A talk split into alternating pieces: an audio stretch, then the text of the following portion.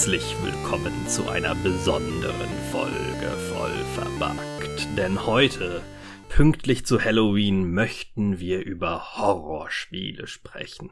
Und dafür sind wir natürlich wieder vier schreckliche Gestalten. Und zwar der Alex. Muahaha. Der Matthäus. Hallo? und der Marc. Buh! und ich, der Falco. Und ähm, wir haben uns sowohl ein paar Spiele rausgesucht, über die wir im Speziellen nachher ein bisschen sprechen wollen, aber ähm, erstmal müssen wir, glaube ich, ein bisschen abstecken, was ist denn überhaupt ein Horrorspiel? Weil das ist ja eine, schon eine schwammige Genrebezeichnung, beziehungsweise es, es liegt ja noch mal über generellen Genres wie Adventure, First Person und so weiter, oder? Das denke ich nämlich auch. Also Horrorspiel wird irgendwie auch als Genre benutzt, aber eigentlich kann man doch in fast jedem Genre, du kannst aus fast jedem Genre ein Horrorspiel machen, oder? Ja, also du kannst ein Horrorspiel machen und dabei das Genre quasi frei wählen. So. Genau, also es gibt Echtzeitstrategie. ja, also es gibt so ein paar Sachen, die, die bieten sich, glaube ich, nicht so an von der Atmosphäre. Ähm, aber im Prinzip lässt sich das auch, lässt sich das mit vielen machen. Ich habe so ein bisschen Probleme auch, was Plattformen anbelangt. Also, ich weiß nicht, ein Horror-Mobile-Spiel funktioniert jetzt für mich nicht so gut. Ist das bei euch anders? Oder? Ich habe noch nie eins gespielt, ehrlich gesagt, deswegen kann ja, ich dazu nicht. Ich glaube, da gibt's so einen ganz billigen Abklatsch, beziehungsweise Abtreter von Silent Hill für Mobile. Das ist auch schon viele Jahre her. Das ist aber auch äh, scheiße. Also ich erinnere mich, dass Mark letzte Woche meinte oder im letzten Podcast meinte, dass er bei Into the Dead 1 eine Horrorerfahrung hatte. Würde das ungefähr in die Richtung ja, gehen? Genau, sind das Horrorspiele? ja, also ich, ich würde es jetzt da erstmal nicht als, als Horror definieren. Und dazu kommt ja noch, dass manchmal gibt es ja Horrorelemente in Nicht-Horrorspielen. Genau. Ne? Die sind besonders spannend. Ich glaube, da sollten wir später auch noch drüber reden oder wir, also wenn wir mit dem allgemeinen Teil durch sind. Ähm, aber die finde ich tatsächlich besonders spannend, weil sie so unerwartet kommen. Ich würde sagen, für ein Horrorspiel alleine reicht es schon mal nicht, dass Zombies vorkommen, weil Zombies, hm. Ja, also einen Left 4 Dead zum Beispiel.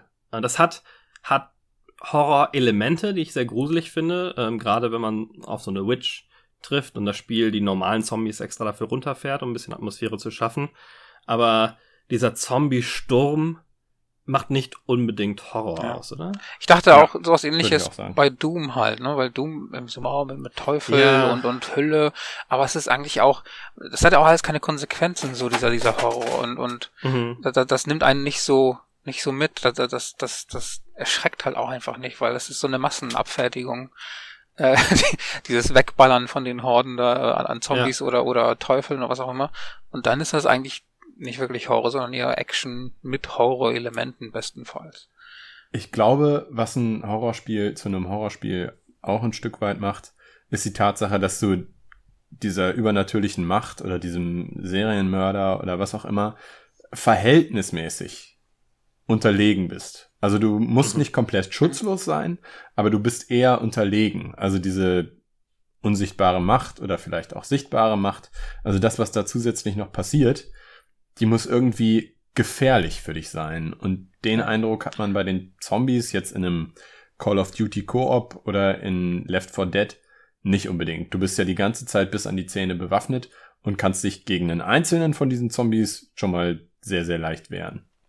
Was, was für mich äh, da noch reinspielt und eigentlich auch so einer der Gründe ist, warum ich Horror gerne mag, ist, dass Horror auch mal dieses diesen Mystery dieses Mystery Element hat, dass man oft ja gar nicht wirklich weiß, warum passieren die Sachen und man weiß gar nicht, wovor man Angst hat vielleicht und wogegen man gerade ankämpft und das ist auch so eine Sache. Also man dieses Unbekannte ist ist ja oft gruseliger als wenn du jetzt sofort von der ersten Sekunde an so, so ein Zombie im Gesicht hast ähm, als wenn du vielleicht durch einen dunklen Flur rennst und irgendwas ist in dir und du weißt ja nicht mehr, was das ist.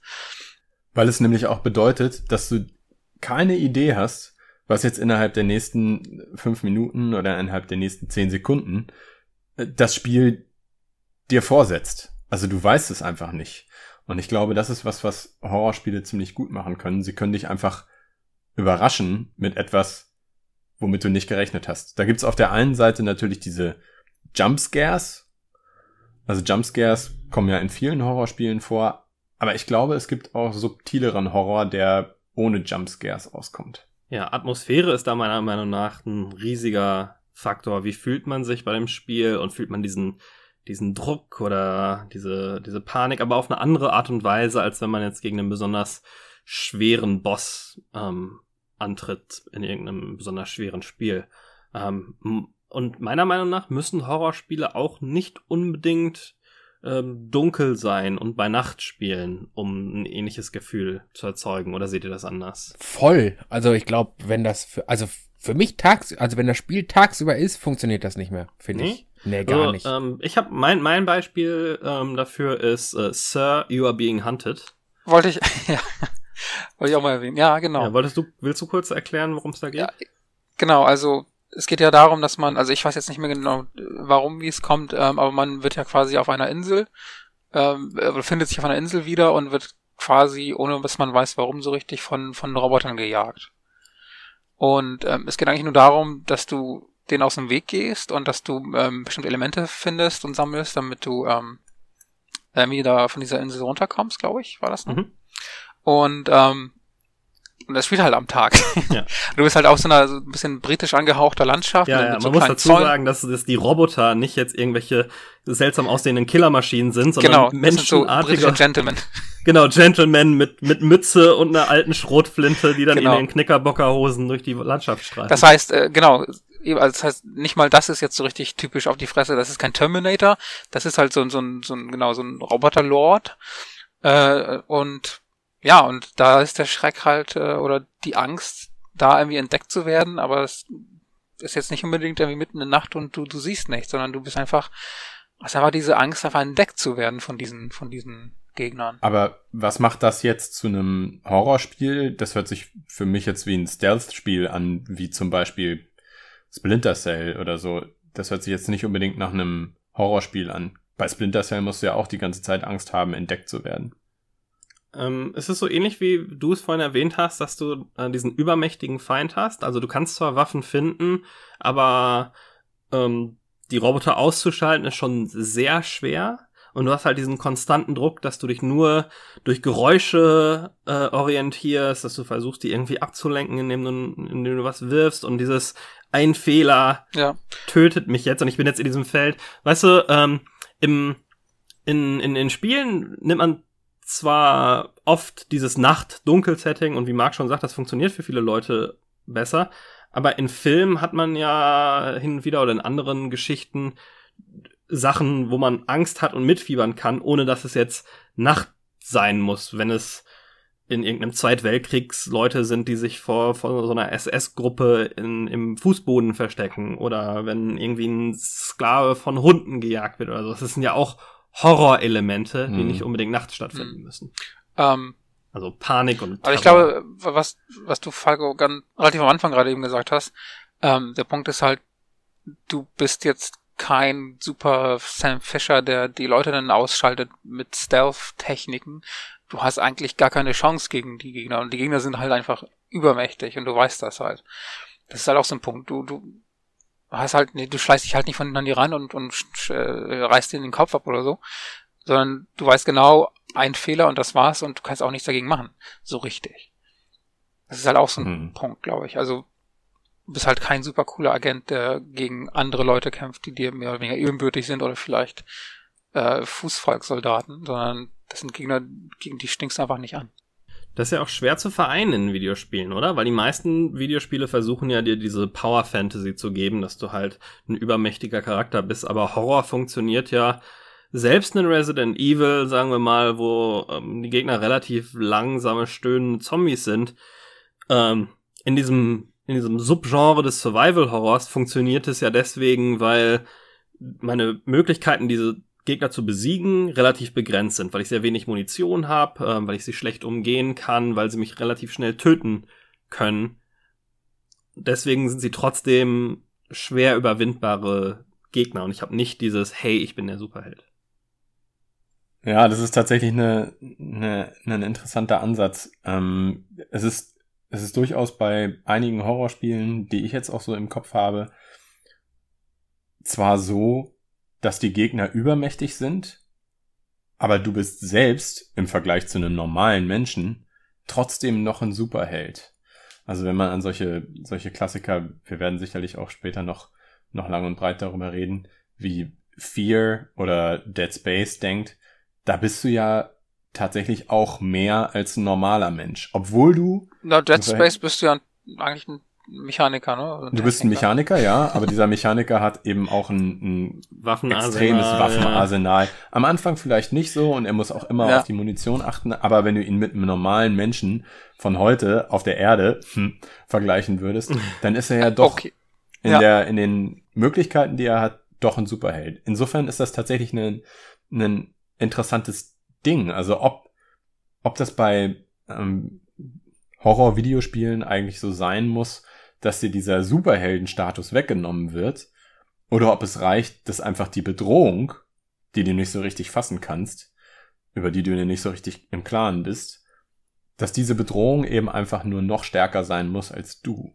Ja, es fügt sich ja aus verschiedenen Sachen zusammen, ne? Also ähm, durch, durch Atmosphäre und übermäßige Gewaltdarstellung, aber auf eine bestimmte Art und Weise und ähm, diese Jumpscares, die du schon erwähnt hast, ähm, all das macht ja ein Horrorspiel und ich glaube, du brauchst nicht immer zwingend jedes Element ähm, in dieser Kombination. Und ich glaube auch nicht, dass eins dieser Elemente wirklich das Horrorspiel ausmacht, sondern es ist eher das Gefühl, das man beim Spielen hat, oder?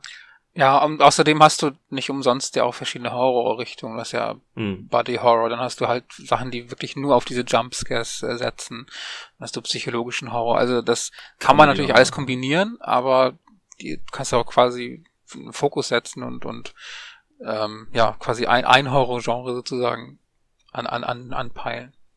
Ich glaube, das eine Element, was sie aber alle gemeinsam haben müssen, ist diese Verwundbarkeit. Also wenn die Jumpscares keinerlei Gefahr für dich bedeuten würden oder wenn die Gegner keinerlei Gefahr für dich bedeuten würden, dann, also wenn es nicht alles total schnell vorbei sein könnte, ich glaube, dann ist es schwer, diese Atmosphäre aufzubauen.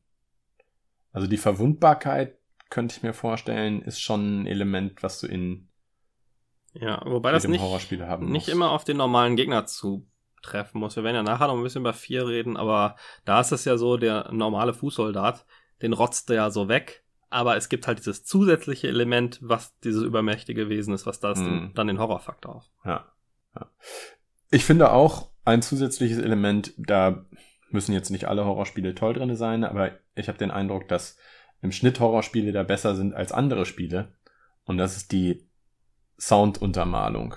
Also mhm. der Sound ist in Horrorspielen teilweise einfach auch, weil er so ein zentrales Element ist, weil er beispielsweise äh, dir zeigen kann, hey, da findet noch irgendwas statt, da ist noch irgendwas. Du siehst es jetzt nicht, aber du weißt, dass es da ist, weil du es schon hören kannst, was ja, ja. Den, diesen Horror tatsächlich noch erhöhen kann. Und ich habe den Eindruck, da sind Horrorspiele besonders gut drinne. Ja, also ähm, der Silent Hill Soundtrack, den, den höre ich ständig immer in meinen Favorite-Listen, sind da Songs mit drin. Ja. Und der wurde dann auch für den Film äh, ver, äh, verwendet, weil das einfach teilweise Meisterwerke sind, die ein Gefühl so gut in Musik zusammenfassen, wie es sonst selten woanders funktioniert.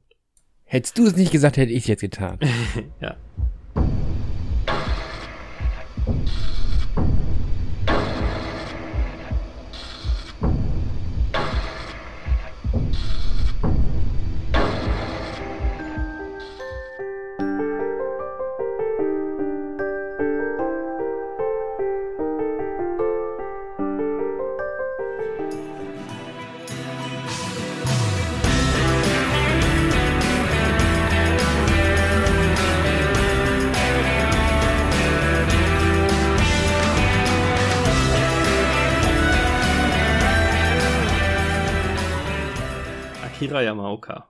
Ist da der Komponist. Marc, was es waren, kannst du dich erinnern, was dein erstes Horrorspiel war, was du hier gespielt hast? Äh, Resident Evil 1 für die Playstation. In der Originalversion oder schon im Director's Cut? Nee, noch in der Originalversion. Aber kurz danach folgte dann auch Silent Hill. Also ich habe, ähm, ich jetzt so zurückdenke, habe ich Erinnerungen an beides zusammen und ich kann jetzt nicht sagen, das war viel früher davor oder so. Ja. Also ist jetzt schwer zu trennen. Ja. Matthäus, weißt du es noch? Ähm, ja, ich meine, also ja, weiß ich, es war Alone in the Dark für den PC, Mhm. auf jeden Fall. Aber das erste Horrorspiel, wo ich mich richtig gefürchtet habe, das war Silent Hill 1 auf der auf der PlayStation. Das weiß ich noch. Das war das war so ein bisschen eine Erfahrung, wo man dachte, okay, ich habe ich saß zwar im hellen Zimmer bei Tageslicht, habe das gespielt und trotzdem dachte ich, oh Scheiße. Ja, aber Silent Hill ist halt so ein Psycho-Ding, finde ich, ne? Ja. So, also du kannst sagen, was du willst über Resident Evil und Co., aber ich finde, es gibt wenig Spiele, die atmosphärisch und gefühlsmäßig so Ja. mit dir spielen wie Silent Hill. Ein, also Resident Evil ist super, also die ersten paar, die ersten 15.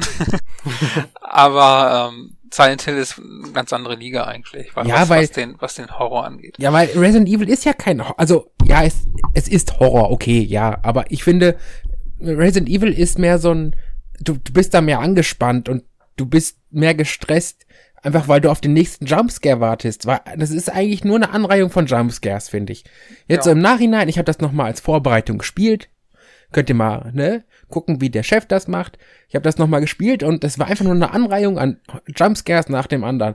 Aber bei Silent Hill fühlst du dich immer noch so unwohl und du hast Angst und so. Das ist so ein ganz anderes Level von Grusel und Horror, als Resident Evil das kann. Und deswegen muss ich sagen, Silent Hill ist einfach besser. So. Ich bin eine andere Meinung. Ähm, ich, also Silent Hill ist auf jeden Fall eine andere Art von Horror, weil es so ein bisschen übergeschnappter ist mit, mit abgefahrenen Kreaturen. Das kann man weniger einschätzen. Das hat dadurch einen, einen stärkeren Faktor. Ähm, aber dieses alleine Gefühl in der, ähm, in der Mansion von, von Resident Evil, ich fand das alles ein bisschen runder. Ich habe jetzt auch vielleicht eher das Remake noch im Kopf vom, vom GameCube, was ja mittlerweile auch für modernere Konsolen äh, gibt.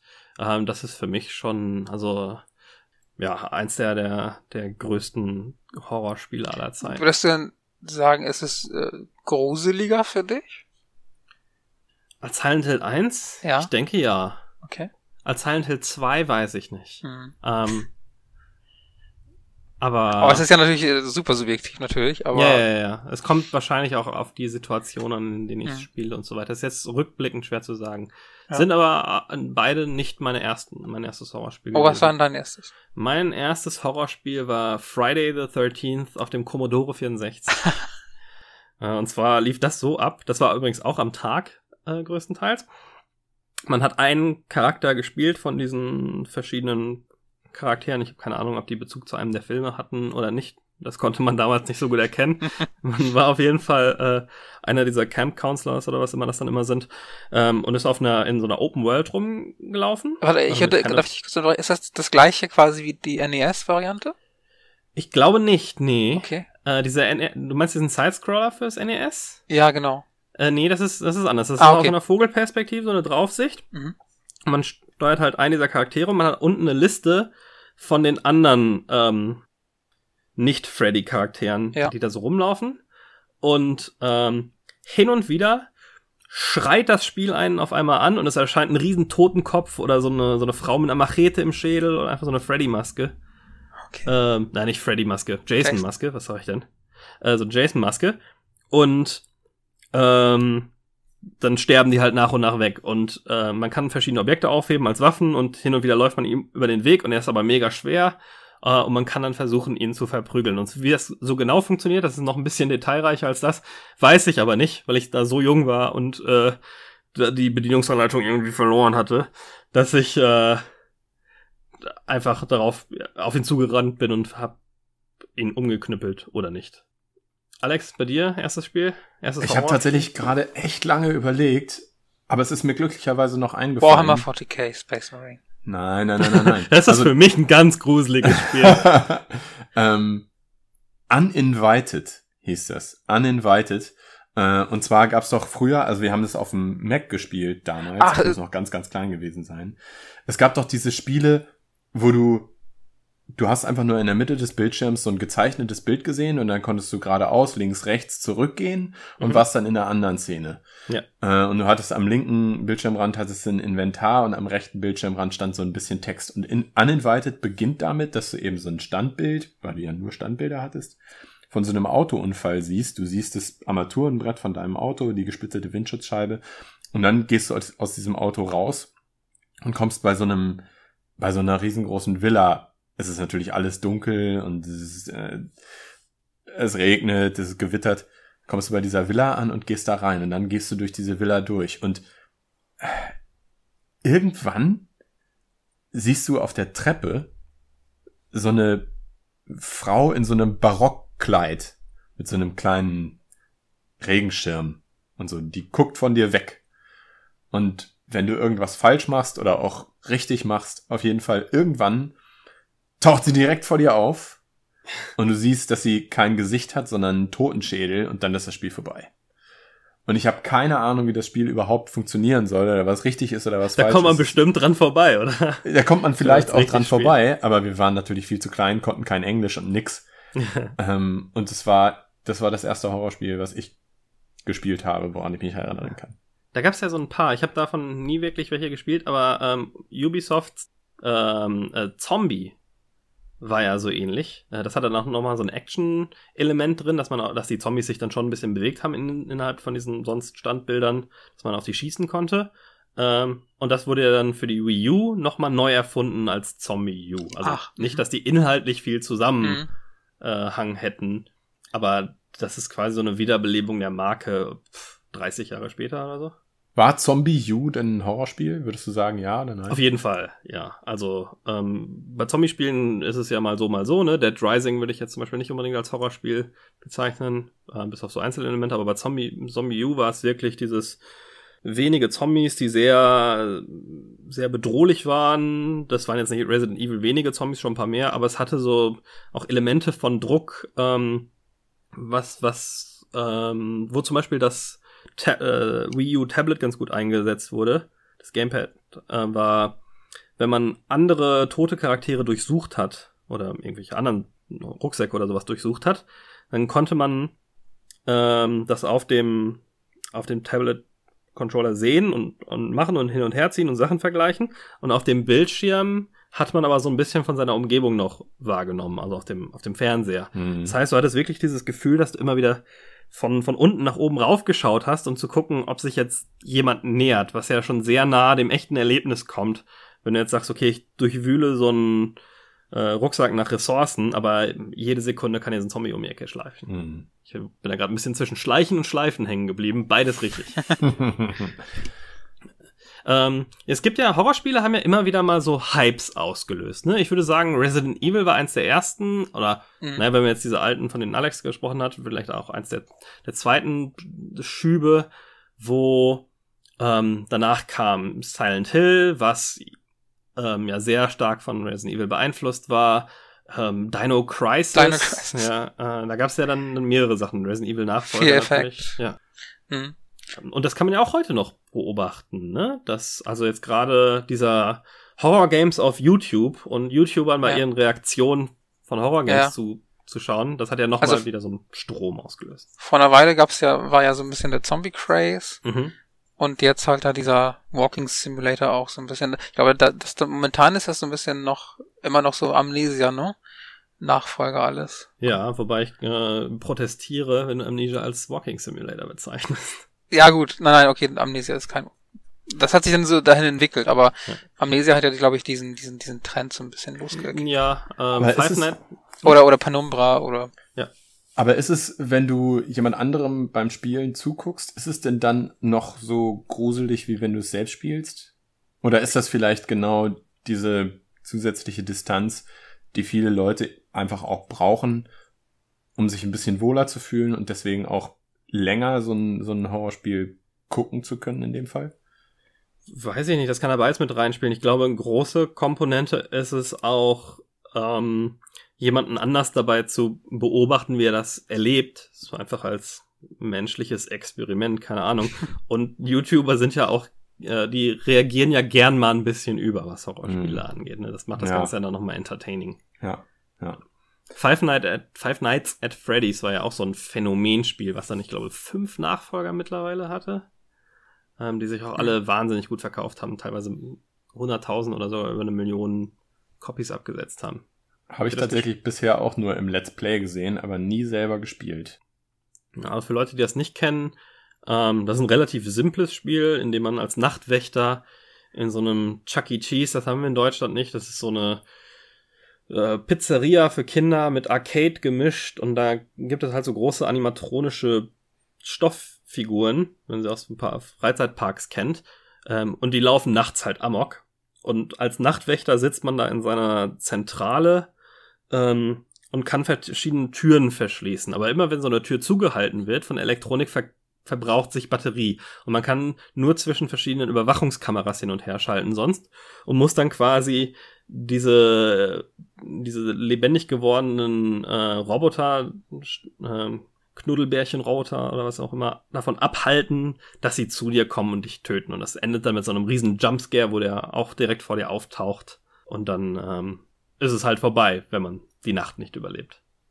Das hört sich jetzt nicht wirklich besonders spektakulär an, wenn man es so erzählt, aber das ist, das ist eben eine der Sachen, die Horrorspiele auch ausmacht. Es ist, ich glaube, es ist schwierig, dieses Gefühl, was man dabei hat, wenn man ein Horrorspiel spielt, zu, darüber zu erzählen. Ich glaube, das ist schwierig. Man muss das schon erleben.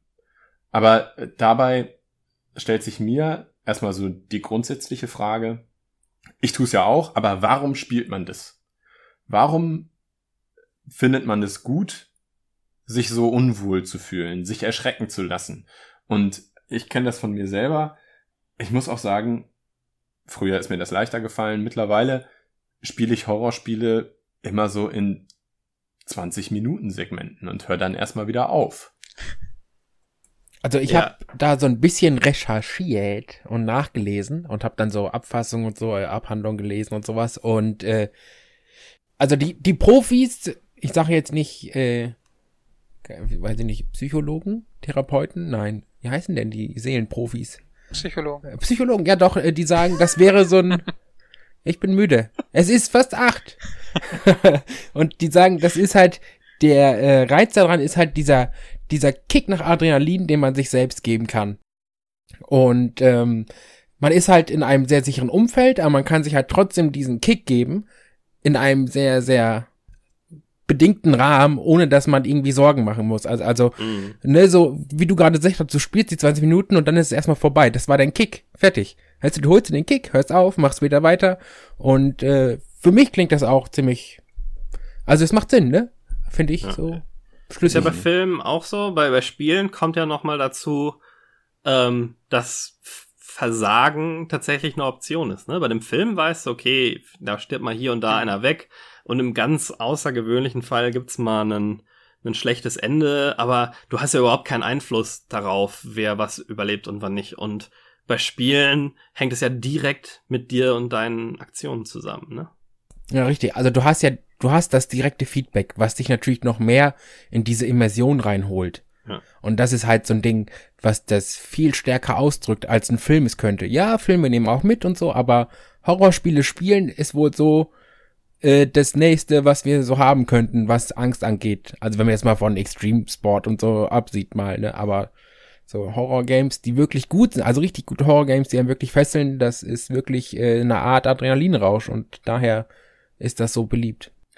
Ist das anders bei First-Person und Third-Person-Horrorspielen? Was würdet ihr sagen? Für mich auf jeden Fall. Ähm, also, ich glaube, dass das Potenzial bei First-Person-Spielen für mich persönlich höher ist, gruselig zu sein, dass die aber fast immer schlechter gemacht sind als Third-Person-Spiele. Ja. Also was du bei einem First-Person-Spiel halt nie haben wirst, ist, dass du siehst, was sozusagen im äh, Falle eines Scheiterns passiert. Und das Stimmt, hast ja. du bei Third-Person-Spielen halt schon. Bei Ah, wobei- Also Resident Evil 7 hat das sehr gut gemacht, dass du siehst, was mit dir passiert. Also, Ah, okay. wenn du Resident Das- Evil 7 noch nicht gespielt hast, dann spiel's mal, dann weißt du, was ich meine. Third Person hat aber tatsächlich andere. Jetzt, jetzt stelle ich mich gerade selber in Frage, ähm, wenn ich so drüber nachdenke. Re äh, äh, also Third Person Spiele haben ja noch so Elemente wie eine clever positionierte Kamera. Ne? Viele hassen ja die fest installierten Kameras bei den Mhm. ersten Resident Evil Teilen. Für mich sind die für den Horrorfaktor Ja. essentiell gewesen teilweise, weil du halt diese creepy Kameraperspektiven hast, die, ähm, weiß ich nicht, direkt an so einem ausgestopften Tier dran oder besonders niedrig im Raum. Also Sachen, die dich irgendwie so ein bisschen unerwartet erwischen auch. Ja, vor allem hast du dann dieses, du hast dann dieses Schlurfen schon und du weißt und du hörst, dass da irgendwas abgeht, aber du siehst es halt nicht, du kannst die Kamera nicht verändern. teilweise hinter dir. Ja, ja, bei, klar. bei Silent Hill ging das ja auch weiter mit den festen Kameraperspektiven teilweise. Mhm. Und manchmal war die Kamera auch ein bisschen schief irgendwie. Ja. Und das ist, da ist ja wie die Welt gleich so falsch. Ne? Das, das, das beunruhigt einen gleich einfach. Mhm. Alleine nur der Kamerawinkel und, und was man halt sofort im Bild vielleicht sieht, wie du meintest, das ist ja wie eine Figur. Vielleicht sieht man die vielleicht nicht ausgeleuchtet. Das könnte auch ein Gegner sein. Also es ist halt so dieses, was stimmt da nicht und, und dass das beunruhigt einen schon einfach nur durch, durch die Platzierung. Ja, wobei ja. Silent Hill das ein bisschen klüger gemacht hat mit der Kamera, weil die ja so eine bewegliche Kamera hatten, ne? Also, ja, also das fand ich schon cooler als diese stationären Kameras. Naja, es kommt drauf an, also Silent Hill hatte ab und zu, äh gut, die haben sich manchmal auch mitgedreht, ja. Mhm. Aber es, ich glaube, das ist, dass das kann man nicht wirklich sagen, ob das jetzt Meiner besser Meinung ist, wenn die sich bewegt oder nicht. Also, also ich finde einfach, eine, eine gut platzierte Kamera muss sich auch nicht bewegen. Also das, ähm, das, das hast du im Film ja auch. Also ja, nö, ich, ich sag ja nur. Bei Resident Evil war es ja so ein bisschen technologisch geschuldet auch, ähm, weil die ja fest vorgerenderte Hintergründe haben und das nicht wirklich 3D war und deswegen ähm, die Kamera sich nicht innerhalb des Raumes vernünftig bewegen konnte, außer so ein bisschen nach links und rechts zu scrollen. Ähm, wobei mhm. die Grafik für mich damals gefühlt eine höhere Qualität hatte, dadurch, dass sie vorgerendert war. Ja, also wenn du jetzt mal Resident Evil und ja. Silent Hill vergleichst, ne, Alter, also Silent Hill ist echt abgenommen. Das sieht echt nicht mehr schön aus. Ja, aber war halt, weil sie es mit echtem 3D gemacht haben. Ja, ja, eben. Und da, das sieht man halt. So, jetzt, so im Alter sieht man das, dass Silent Hill nicht so gut gealtert ist wie Resident Evil. Absolut.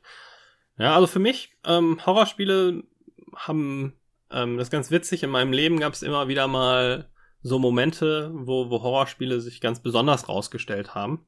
Äh, unter anderem, ähm, meine Freundschaft mit Mark beruht mehr oder weniger auf einem Horrorspiel. Zumindest zum Anfang. Äh, und zwar das Spiel Nightmare Creatures 2. Oh. das finde ich ja cool, dass das Du erinnerst dich noch? Ja, natürlich. Also zwei nein, eins ja.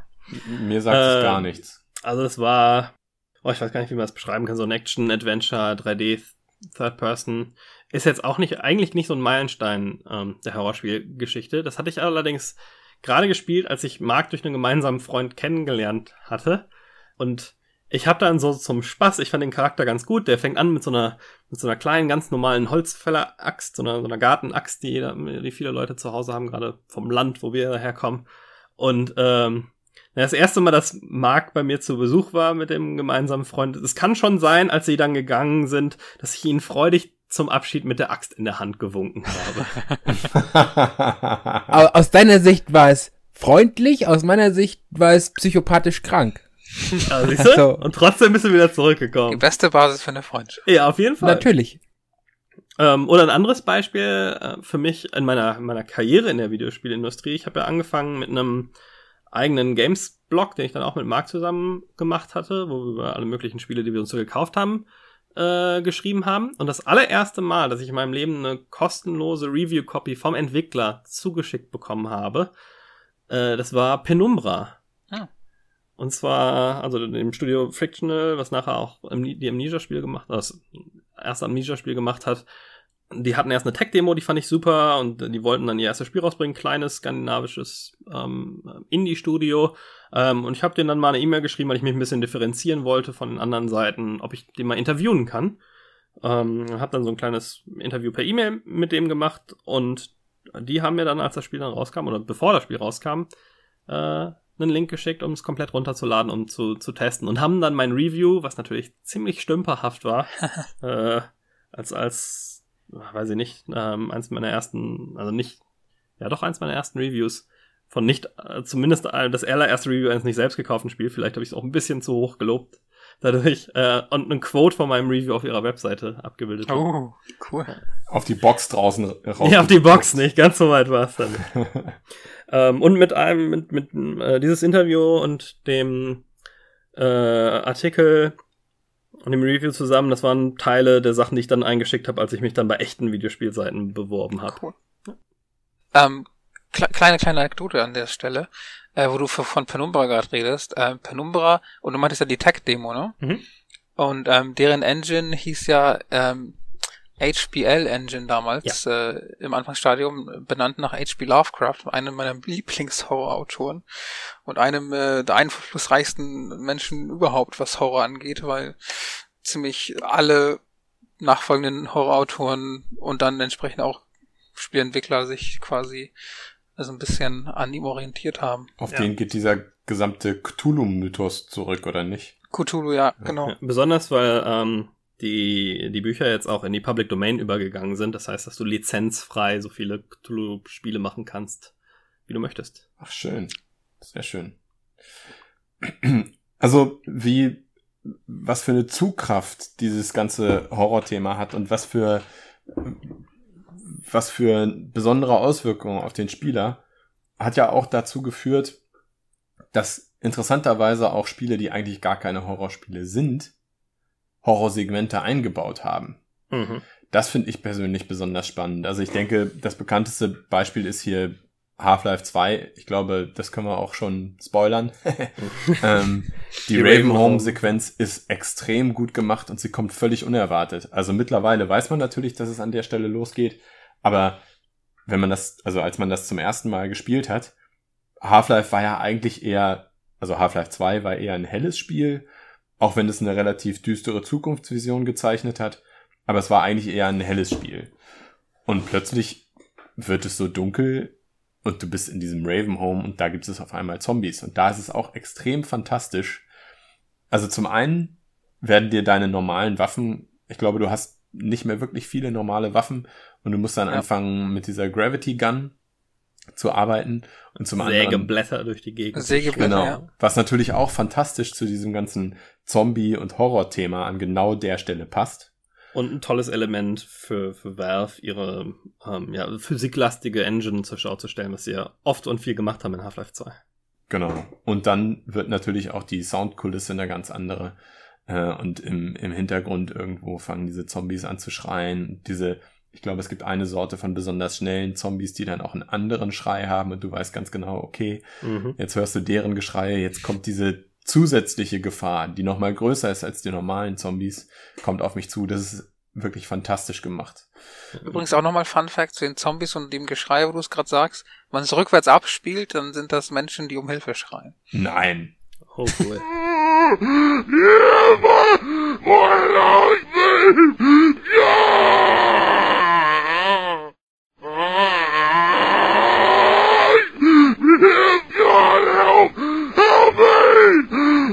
Das ist ja ekelhaft. Das macht es ja noch Ja, ja. schlimmer. Nee, aber um noch ein paar andere Beispiele zu nennen, wo genau das so ist. Ähm, no One Lives Forever 2, auch ein sehr, sehr helles Spiel, eigentlich ein sehr lustiges Spiel, hat auch zwei... Flower Power Spiel, würde man fast schon sagen. Absolut, absolut. Übrigens auch ein großartiges Spiel, also wirklich fantastisch. Ich glaube, da, in unserer... da die, die rechte Situation mal auf die Reihe bekommen, dass sie das mal wieder re-releasen können. Ja, genau. Ja. Absolut. Ich glaube, in unserer Reboot, Remake, Remaster-Folge habe ich auch gesagt, dass ich mir dazu einen Reboot, einen Stimmt, Remaster oder ein Remake wünsche, einfach weil es so großartig ist. Und da kommen diese zwei Sequenzen auch aus heiterem Himmel. Du hast keine Ahnung, wie dir geschieht. Und auf einmal ist es wirklich echt gruselig. Naja, und ein paar, paar andere Spiele. Ähm, SWAT 4 gibt's diese Fairfax Residence, die Ja. sehr gruselig ist. Und ein Spiel, das ich selber nie gespielt habe, aber vielleicht kann einer von euch was dazu sagen und auch zu diesem Level sagen. Bei Dark Project, das Irrenhaus-Level, Oh ja. kannst du da ein bisschen was zu erzählen, weil ich es nie gespielt habe.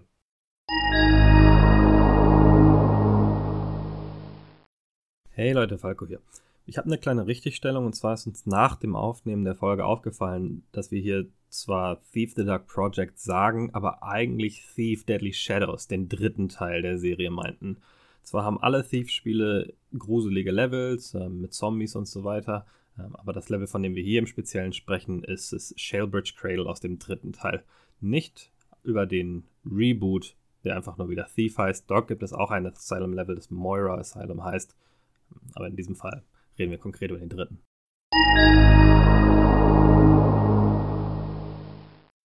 Also ich habe es nicht mehr wirklich so im Kopf. Bei Dark Project macht es natürlich Sinn, weil du sowieso eine düstere Nachtatmosphäre hast. hast. Du bist ja ein, ähm, ein Dieb im Mittelalter. Mittlerweile kennt man die Serie als Thief. Ähm, das erste Spiel hieß im Original Thief The Dark Project. Da dachten die, oh, die Deutschen können kein TH aussprechen. Dann nennen wir es einfach The Dark Project. Und da gibt es dann, wie du schon sagst, ein Level, in dem man durch so ein, so ein Insane Asylum schleicht. Ähm, das ist jetzt auch nicht großartig anders als die anderen Level eigentlich insgesamt, aber das ist, die Atmosphäre drückt da noch mal ein bisschen, bisschen härter.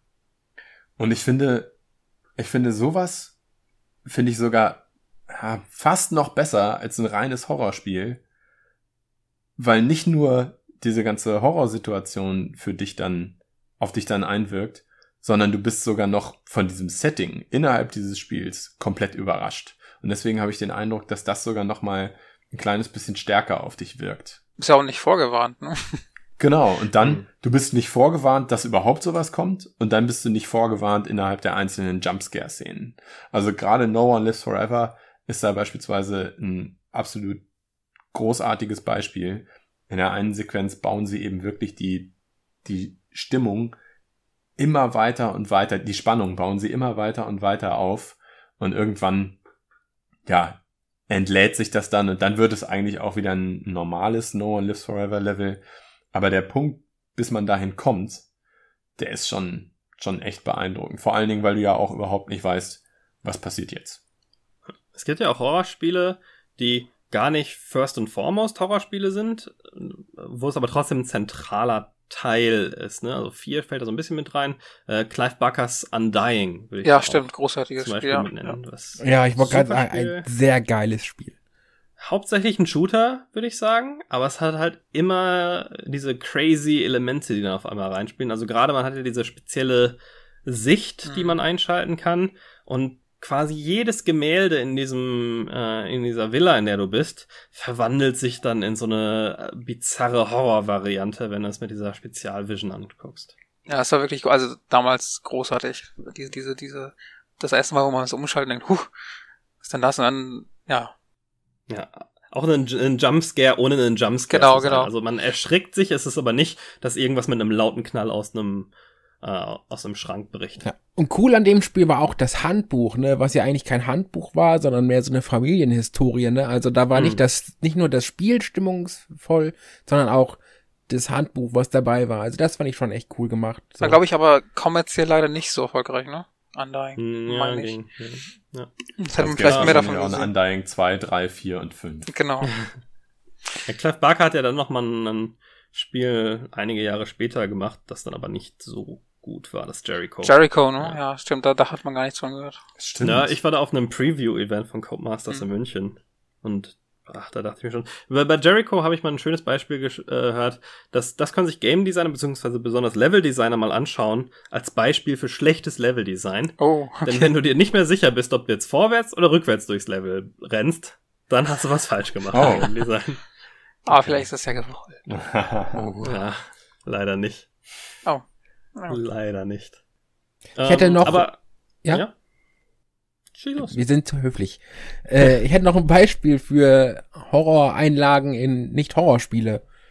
Und zwar wäre das bei mir Metal Gear Solid für PlayStation, wenn du das erste Mal gegen Psycho Mantis, Psycho Mantis. Hm. kämpfst. Oh, das stimmt, war ja. auch ziemlich spooky. Ja. Und hat dir, wobei man muss auch sagen, es ist in jedem äh, Metal Gear Solid Teil seitdem, ne? Du hast in jedem Teil deine Psycho-Tussis und sobald die Psycho-Tussis kommen, ist vorbei. Dann ist Spooky auf jeden Fall, finde ja. ich. Wobei Psycho Mantis ist für mich der beste Bosskampf ja, aller Zeiten. auf jeden Fall.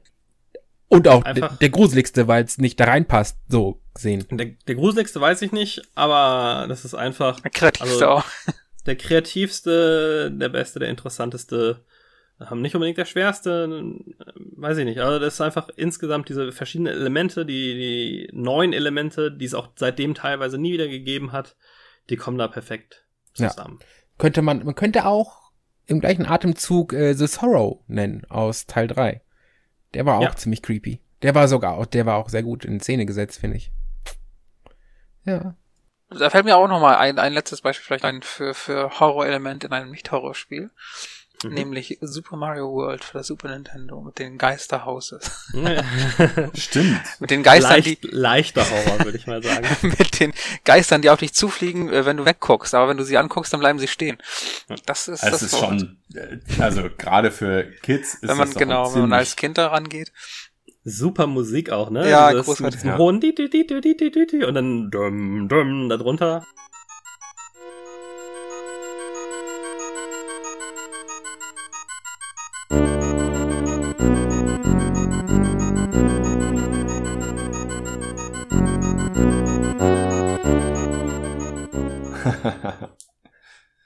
Aber, aber, ähm, also gibt natürlich noch andere Beispiele. In Fallout gibt's immer wieder mal was, finde ich, was so, so Horrorelemente mit abbildet.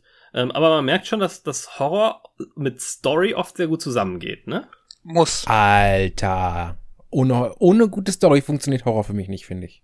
Absolut. Also für mich, also die kann schon flach sein. Also Slenderman, Outlast, Alien Isolation sind jetzt nicht alle welche, wo mich die, wo mich die Story in den Horrorteil reingezogen hat. Ja, wobei das sind ja auch wieder so Jumpscare-Dinger, ne, finde ich. So Slenderman. Das Einzige, wovor du da Angst hast, ist, dass er dich auf einmal erschreckt.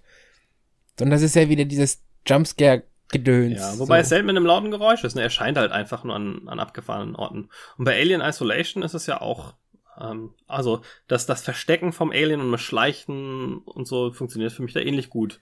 Äh, das ist nicht nur der, der, der Jumpscare. Nee, aber äh, nee, Alien Isolation Ist halt auch die Erwartung einfach. Genau. Also Alien Isolation ist okay. Das ist äh, vollwertiger Grusel. Also ich finde auch, dass, dass, dass gute Stories Horror besser machen. Dass es nicht unbedingt nötig ist, aber es passt einfach sehr gut zusammen. Mhm. Ja, weil du dann zusätzlich eine Agenda hast. Du, das, was du machst, bekommt eben einfach noch mehr Bedeutung. Mhm. Ja, und das steht auch äh, was auf dem Spiel für den Charakter. Genau. Und das, das macht ja so ein bisschen das, das Raising the Stakes sozusagen, ne? Also, Ja. ist ja mal ein Punkt. Ja. Wollen wir mal dazu übergehen? Ähm, wir haben ja alle uns nochmal Horrorspiele im Detail anzu angesehen, die ein bisschen zu beschreiben, so irgendwas, was für uns ein besonderes Horrorspiel ist, was wir uns extra für die Folge ausgesucht haben. Sehr gerne. Möchte da jemand äh, anfangen oder soll ich einfach loslegen? Fang an, junger Mann. gerne. Gut, brennt dir doch sowieso schon unter Ah, den Nägeln. so unglaublich krass, du glaubst es nicht. Ich hab's auch, also ich habe mir die Clock Tower Serie ra- rausgesucht. Ähm, die ist, wurde entwickelt von der japanischen Firma Human Entertainment. Ähm, die haben, die sind nicht unbedingt die mega bekanntesten. Die anderen großen Spiele von denen sind Super Soccer auf dem Super Nintendo. Ähm, und dann vielleicht kennt man noch die Fireman-Spiele. So ein paar Wrestling-Spiele haben die auch gemacht. Ähm, und Clock Tower ähm, ist, das erste Clock Tower ist ursprünglich auf dem Super Nintendo rausgekommen, 1995. Es wurde dann später nochmal re-released als Clock Tower The First 4 für PlayStation, Windows und WonderSwan. Das ist so ein komischer japanischer Handheld. Und ähm, das Spiel ist ausschließlich in Japan rausgekommen. Und das habe ich also auch erst später entdeckt, nachdem ich das nächste Clock Tower Spiel in der Serie, da komme ich aber später zu, gespielt habe. Ähm, das kann man aber in einem englisch übersetzten ROM für den Emulator finden. Und Clock Tower ist das einzige wirkliche Horror-Point-and-Click-Adventure, das ich kenne, ähm, was trotzdem Action-Elemente hat. Also die Geschichte in Clock Tower ist so, ähm, du bist Jennifer Simpson, ein, ein Mädchen, was adoptiert wurde, ähm, mit ein paar anderen Mädels zusammen und ihr kommt in so eine, in so eine riesige Villa und ähm, die Dame, die dich adoptiert hat, geht dann kurz weg und auf einmal hört man Schrei und man muss, man muss rausfinden, was oder nee, am Anfang hört man noch keinen Schrei, man muss rausfinden, was passiert ist. Sie kommt dann erstmal nicht zurück und man, man geht dann los. Und dann hört man Schrei, rennt zurück und alle anderen Mädels sind, versch sind verschwunden. Und im Prinzip ist es ein klassisches Point-and-Click-Adventure. Man sucht Key-Items, die braucht man, um die an verschiedenen Stellen einsetzen zu können, ähm, um in der Story voranzukommen. Und die Atmosphäre ist großartig. Äh, ich spiele mal kurz einen Sound ein. Hört da mal ganz kurz in dieses Sample rein.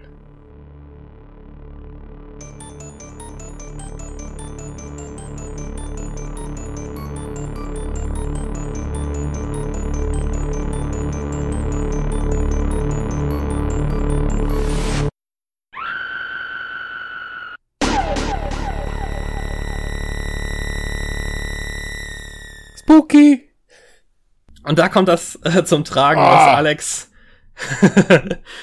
was Alex vorher meinte, dass das Sounddesign in Clock Tower einfach fantastisch. Also wenn man sich reintut, dass das auf dem Super Nintendo war, wo die meisten Sachen fröhlich vor sich hingedudelt sind und Castlevania somit das, das gruseligste war, was es sonst so gab und die Geistlevel in Super Mario World, äh, da ist das schon schockierend. Also, ähm, Es macht vor allen Dingen genau das, was ich gerade eben meinte. Also die Spannung kannst du nicht mit einem Fingerschnippen erzeugen. Spannung muss aufgebaut werden.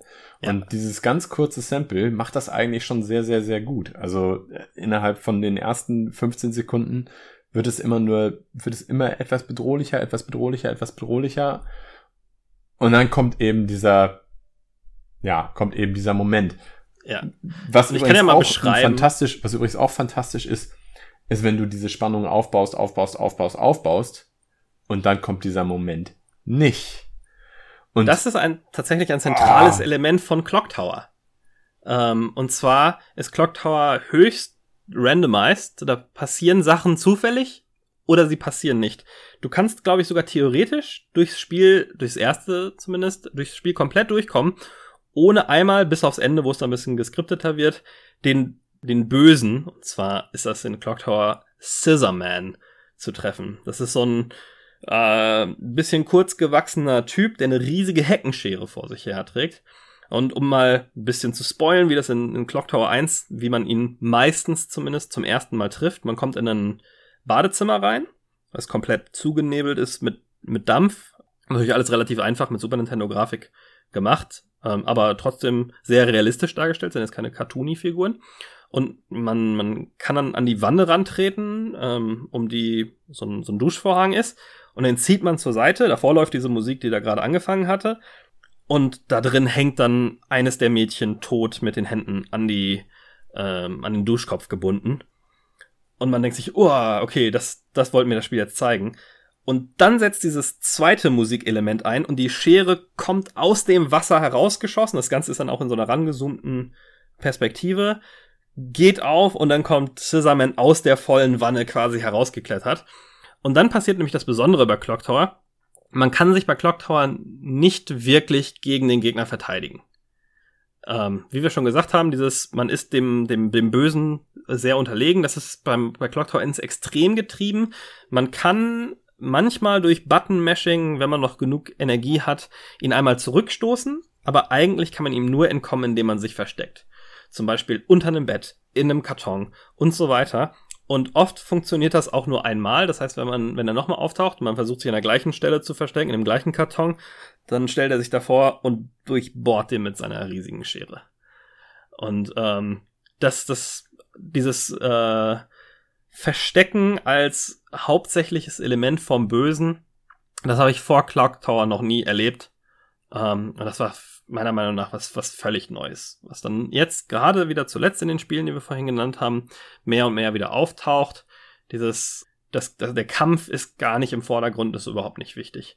Und Clock Tower, da kommt nochmal dazu, dass jeder das Spiel ein bisschen anders erlebt. Also wie ich schon gesagt habe, zufällig taucht er manchmal auf, taucht er nicht auf. Teilweise sind die Puzzles zufällig anders und es gibt, ähm, ich weiß jetzt nicht genau im ersten, aber es gibt im zweiten, im zweiten Ableger zehn verschiedene Enden zum Beispiel, wie die ganze Sache ausgehen kann. Von man entflieht relativ schnell aus dem, aus dem Haus und lässt die anderen zurück, bis man klärt dann tatsächlich auf, was alles passiert ist. wie alt warst du, als du das gespielt hast? So Clock Tower 1 habe ich tatsächlich nie gespielt. Ähm, damals, sondern erst viele Jahre später. Das Spiel, was ich zuerst gespielt habe, war Clock Tower. Bisschen verwirrend, in Japan war das Clock Tower 2, weil bei uns der erste nie erschienen ist, kam das bei uns einfach als Clock Tower äh, raus. Das war nur ein Jahr später auf der PlayStation, 1996, der ersten PlayStation, wobei es in Europa dann erst zwei Jahre später rausgekommen ist. 96 in Japan, 97 in den USA, 98 in Europa und ich habe es so um den Dreh da 99 oder sowas das erste Mal gespielt. Das heißt, da war ich 14, Mhm. 13, 14.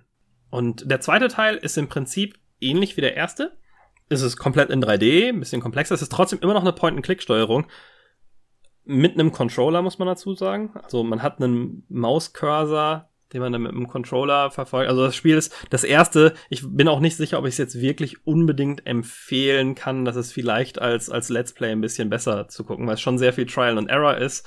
Man kann an vielen Stellen einfach so zufällig sterben. Also ähm, es gibt zum Beispiel einen Spiegel, in den man reinschauen kann, und dann gibt es eine gewisse Wahrscheinlichkeit, dass die Hände deines Spiegelbilds aus dem Spiegel hervorschießen und dich erwürgen.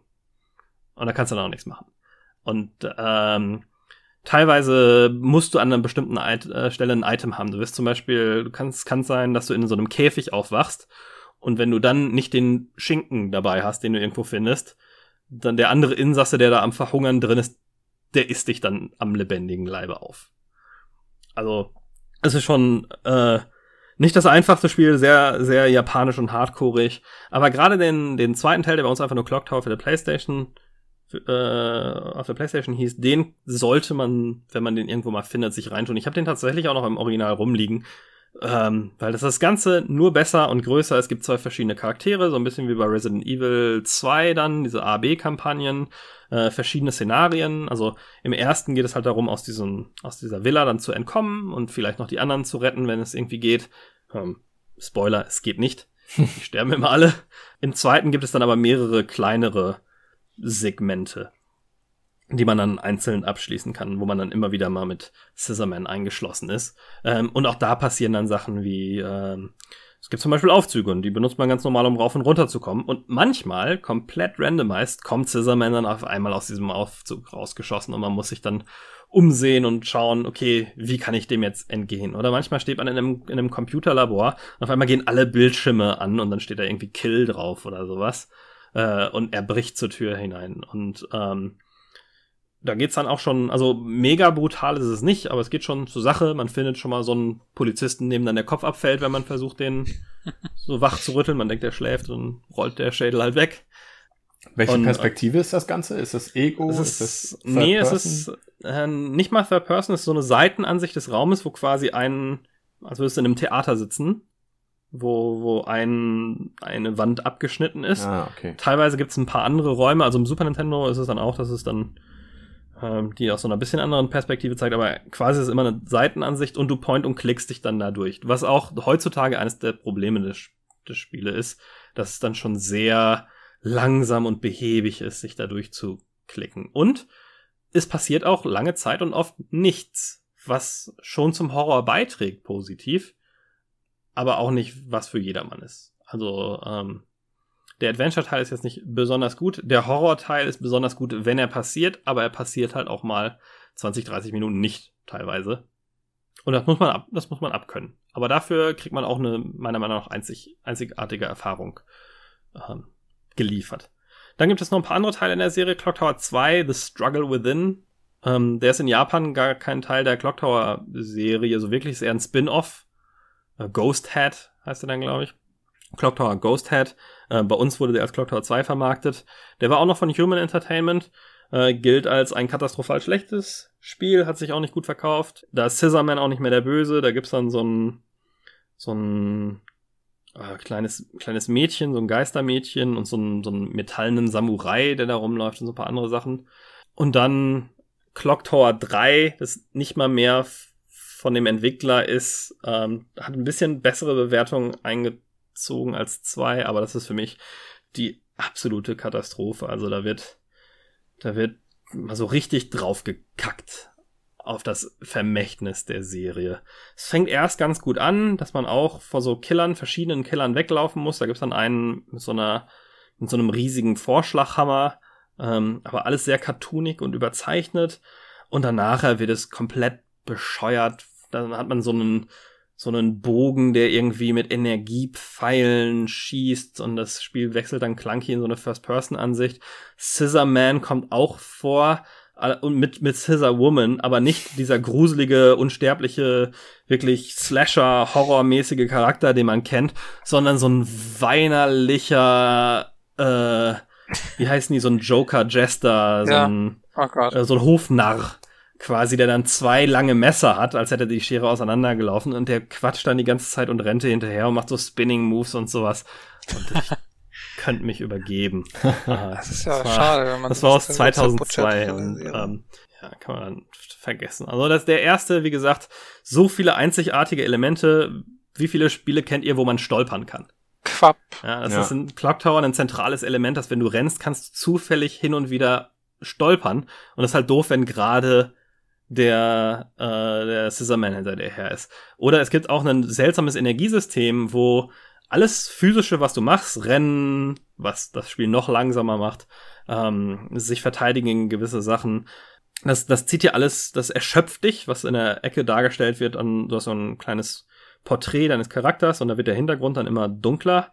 Und das ist quasi deine Lebensenergie. Du kannst dich auch nur verteidigen, wenn du viel Energie noch hast.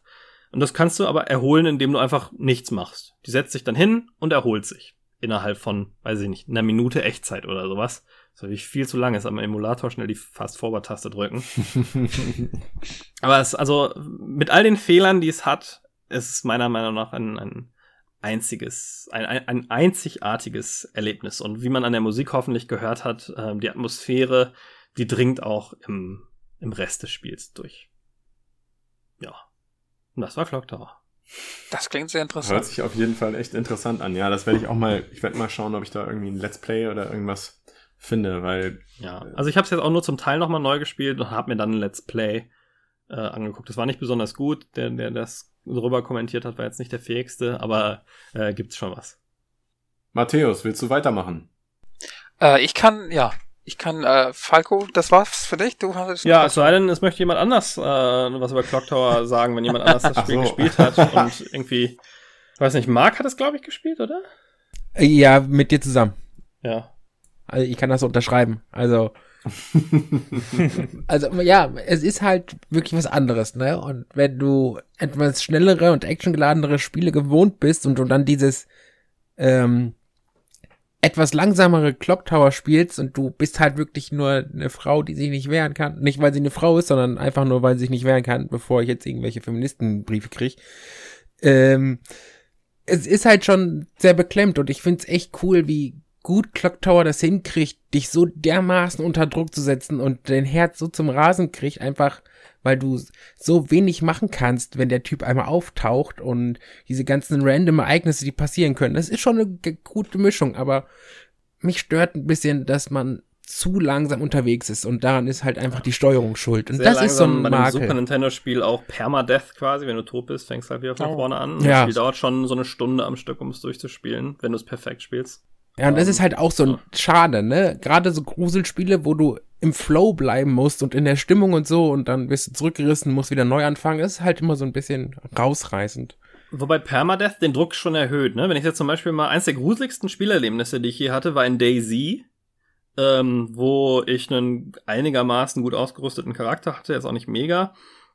Und ich bin zu so einem Funkturm gelaufen und hab dann Fliegen gehört, das heißt in Daisy, dass ein toter Charakter in der Nähe ist.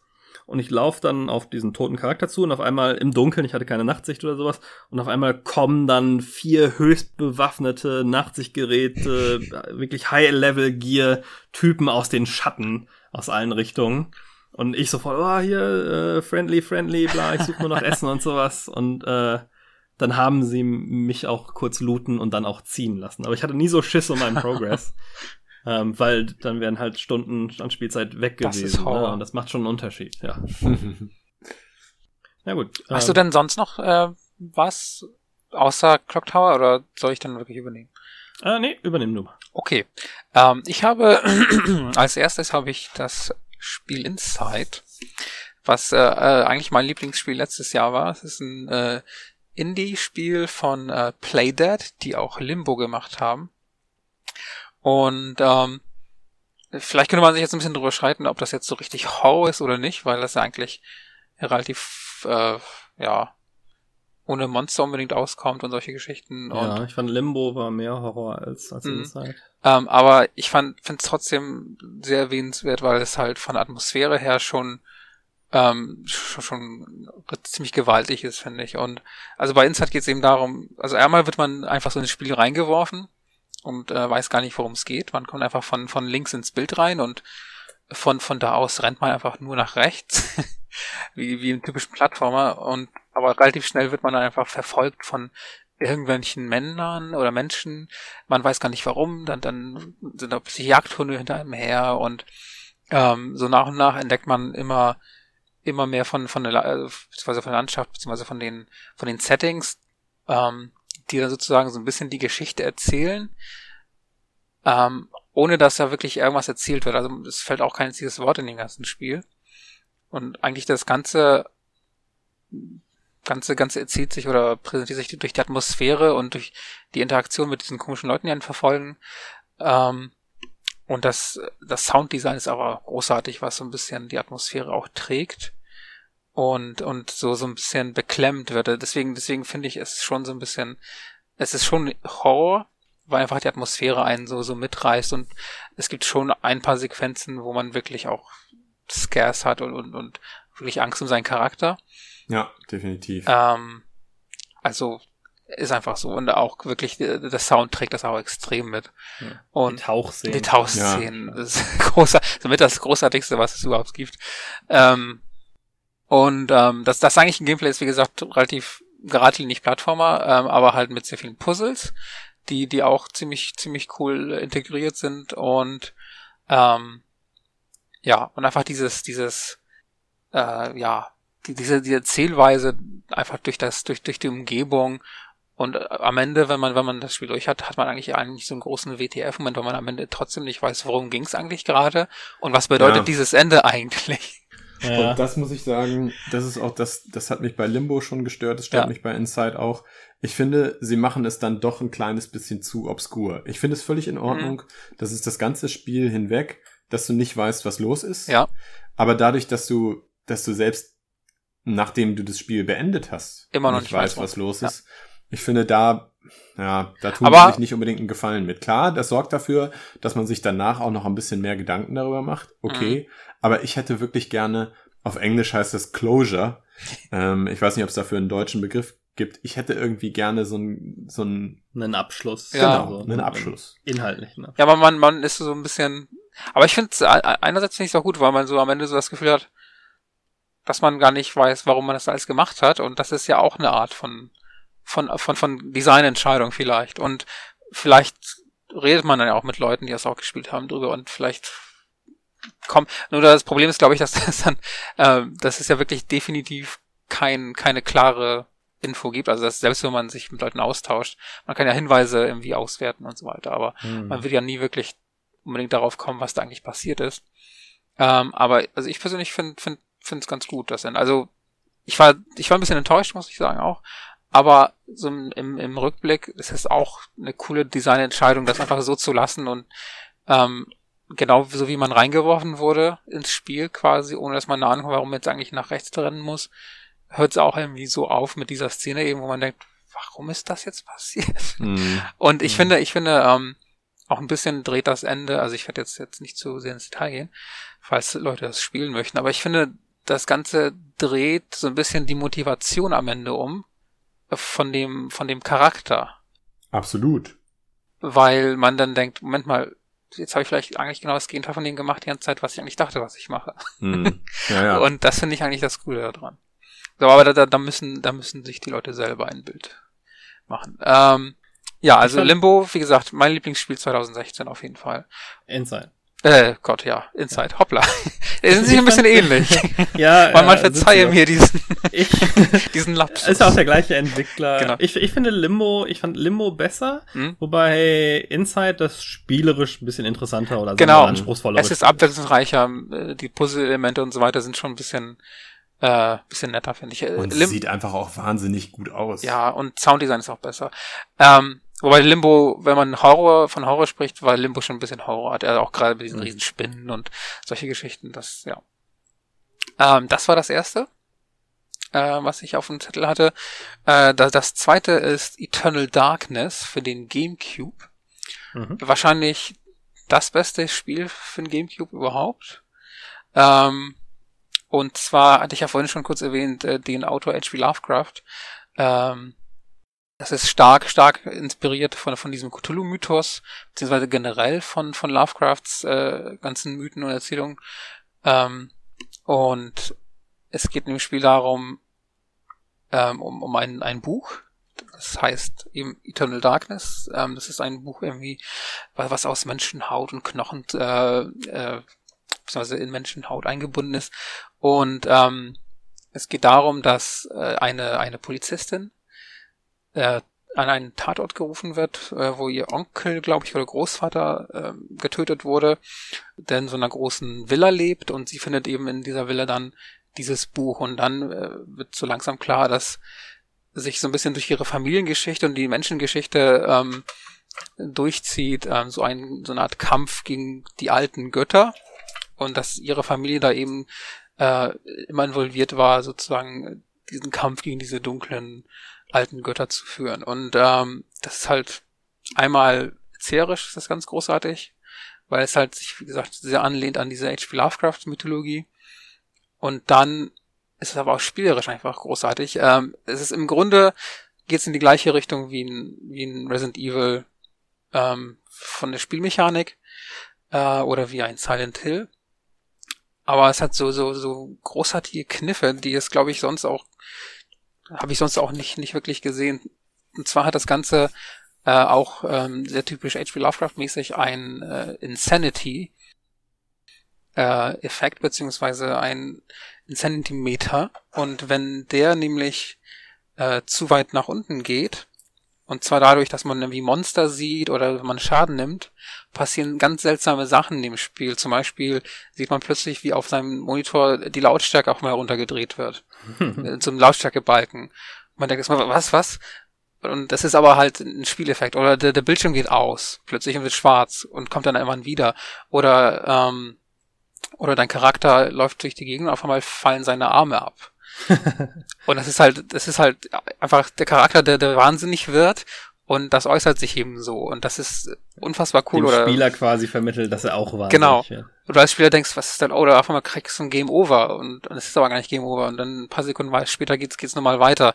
Und das ist einfach, ähm, ja, das, das überrascht dich einfach immer wieder, obwohl du das weißt, dass es das gibt, aber es gibt so viele verschiedene Arten von diesen Insanity-Effekten, dass du manchmal wirklich denkst, ah scheiße, jetzt bin ich tot. Nee, warte, nee, oh, doch nicht. Und das, das spielt einfach so sehr mit diesem, mit dem Spieler. Ähm, das ist einfach, ganz großartig. Und ähm, Das ist ja auch, was, was, ist ja auch eine äh, der Sequenzen, also eine der Videospielsequenzen, die einem am stärksten in Erinnerung bleibt, äh, ist irgendwie sehr ähnlich. Batman Arkham Asylum, diese Scarecrow-Situation, mh, wo das Spiel sich dann auch plötzlich komplett auf den Kopf stellt und du denkst, was ist hier los? stimmt.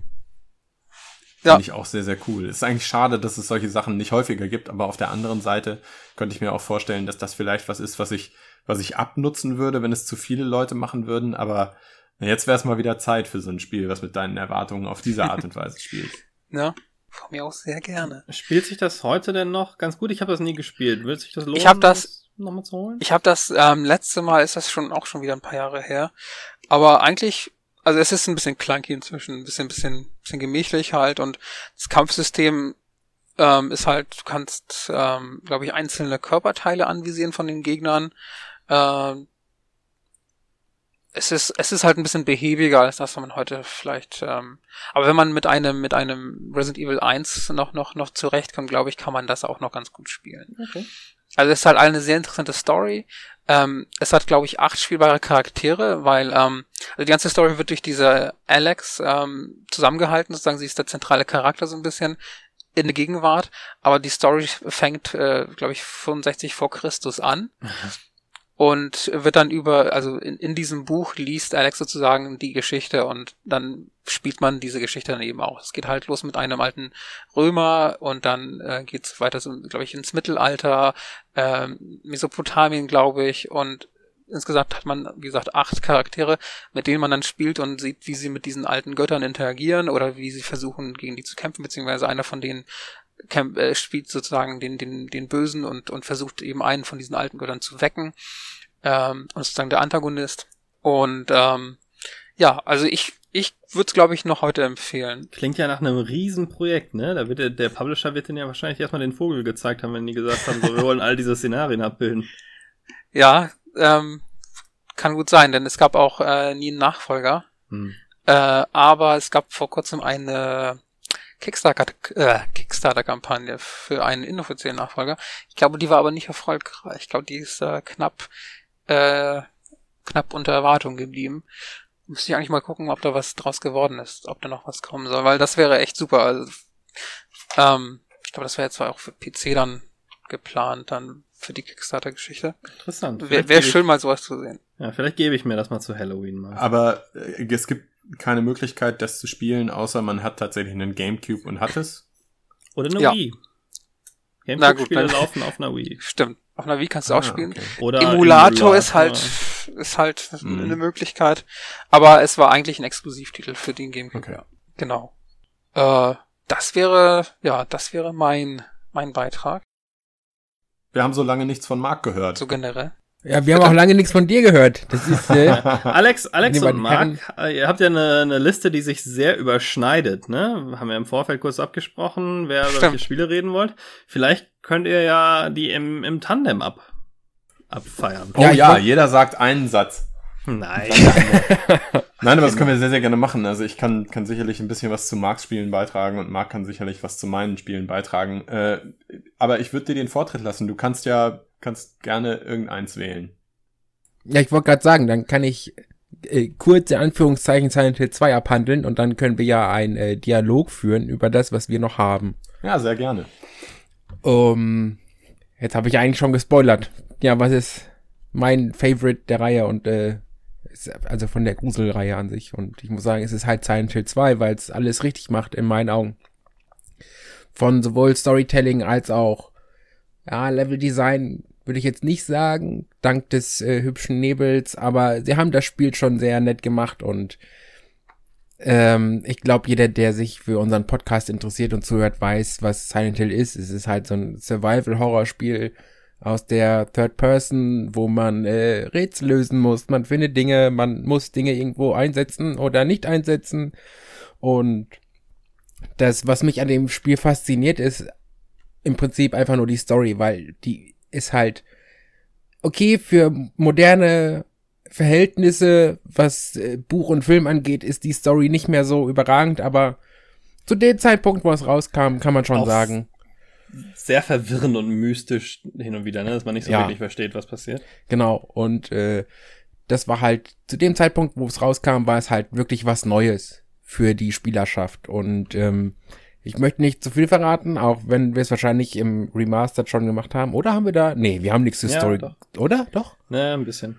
Ja, auf jeden Fall äh, beginnt das Spiel damit, dass man einen Brief von seiner toten Frau kriegt. Und das klingt jetzt erstmal mh, so ein bisschen klischeehaft, aber am Ende möchte man ja doch wissen, wieso schickt denn uns die tote Frau einen Brief? Da steht halt drin, dass man zu Silent Hill kommen soll und man sie äh, besuchen oder abholen soll. Auf jeden Fall sagt sie, bitte komm nach Silent Hill und äh, ich warte hier auf dich. Und dann macht man sich halt auf den Weg, um die tote Frau zu finden. Die dann über verschiedene Schnitzeljagden dich von einem zum anderen lo- lockt, mehr oder weniger. Und äh, währenddessen passieren halt viele Ereignisse, wo man sich denkt, was? Ja, also ein Charakter, der der toten Frau dann wohl sehr ähnlich sieht und die Ja. erst verwechselt. Genau, man findet Und ähm, aber ich glaube, das, das zentrale Element bei Silent Hill ist ja der Wechsel zwischen den beiden Welten, ne? Ja, ja, da kommen wir ja. Also da war ich ja noch nicht, aber können wir ja. ja, Nee, so, ich- ich- so ein, äh, ja, das ist halt so ein, so ein Twist, der bringt noch mal einen extra Grusel rein. Und zwar schwankt der ähm, gute Ja- James. Äh, James im James oh, jetzt verwechsel ich den Sunderland. ersten. Sunderland und im zweiten, Ja, ich meine, James Sunderland war der zweite, ja. Ja, ja, genau, James, ja.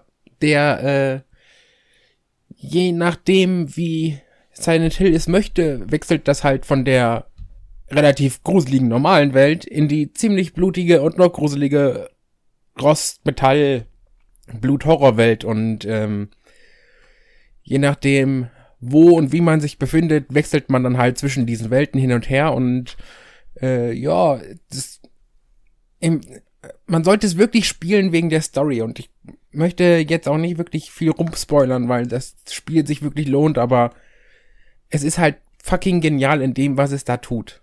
Also, ich hatte sehr viel Freude in Anführungszeichen damit und hab's immer noch. ja. Ich würde fast sagen, man kann es auch komplett ohne die Story spielen. Mir hat die nämlich persönlich nicht so gut gefallen. Ich fand die immer, äh, ich fand das, das Setup am Anfang ganz gut und dann fand ich es äh, ein bisschen zu ähm, abgedreht japanisch, unerklärt, interpretationsoffen durch, aber alleine durch die Atmosphäre und was man im Spiel macht und was so von Situation zu Situation passiert, das lohnt sich auch dafür es zu spielen, finde ich. Ich Ja, fand es seltsam, dass man plötzlich von Außerirdischen abgeholt wurde. ja gut, diese Enden gibt's ja überall, ne? Das war ja, das war ja mehr so ein Easter Egg im Ja. ersten Teil. Aber was ich, was ich bei Silent Hill gut finde, ist, dass du, ja, es hat auch diese Jumpscares ab und zu mal, aber relativ wenig und gut dosiert. Mhm.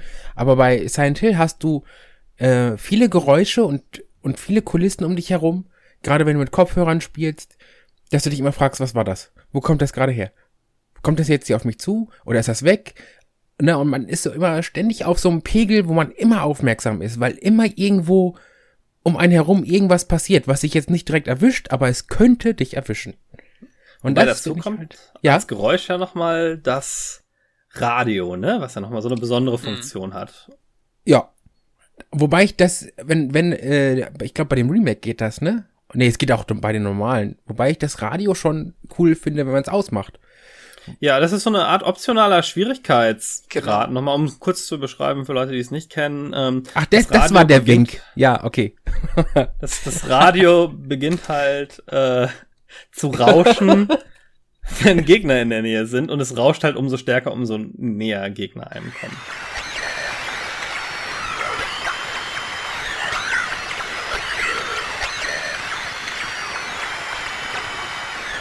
Aber auf der anderen Seite, wenn du das Radio anhast, dann kommen auch Gegner, weil die das auch hören können.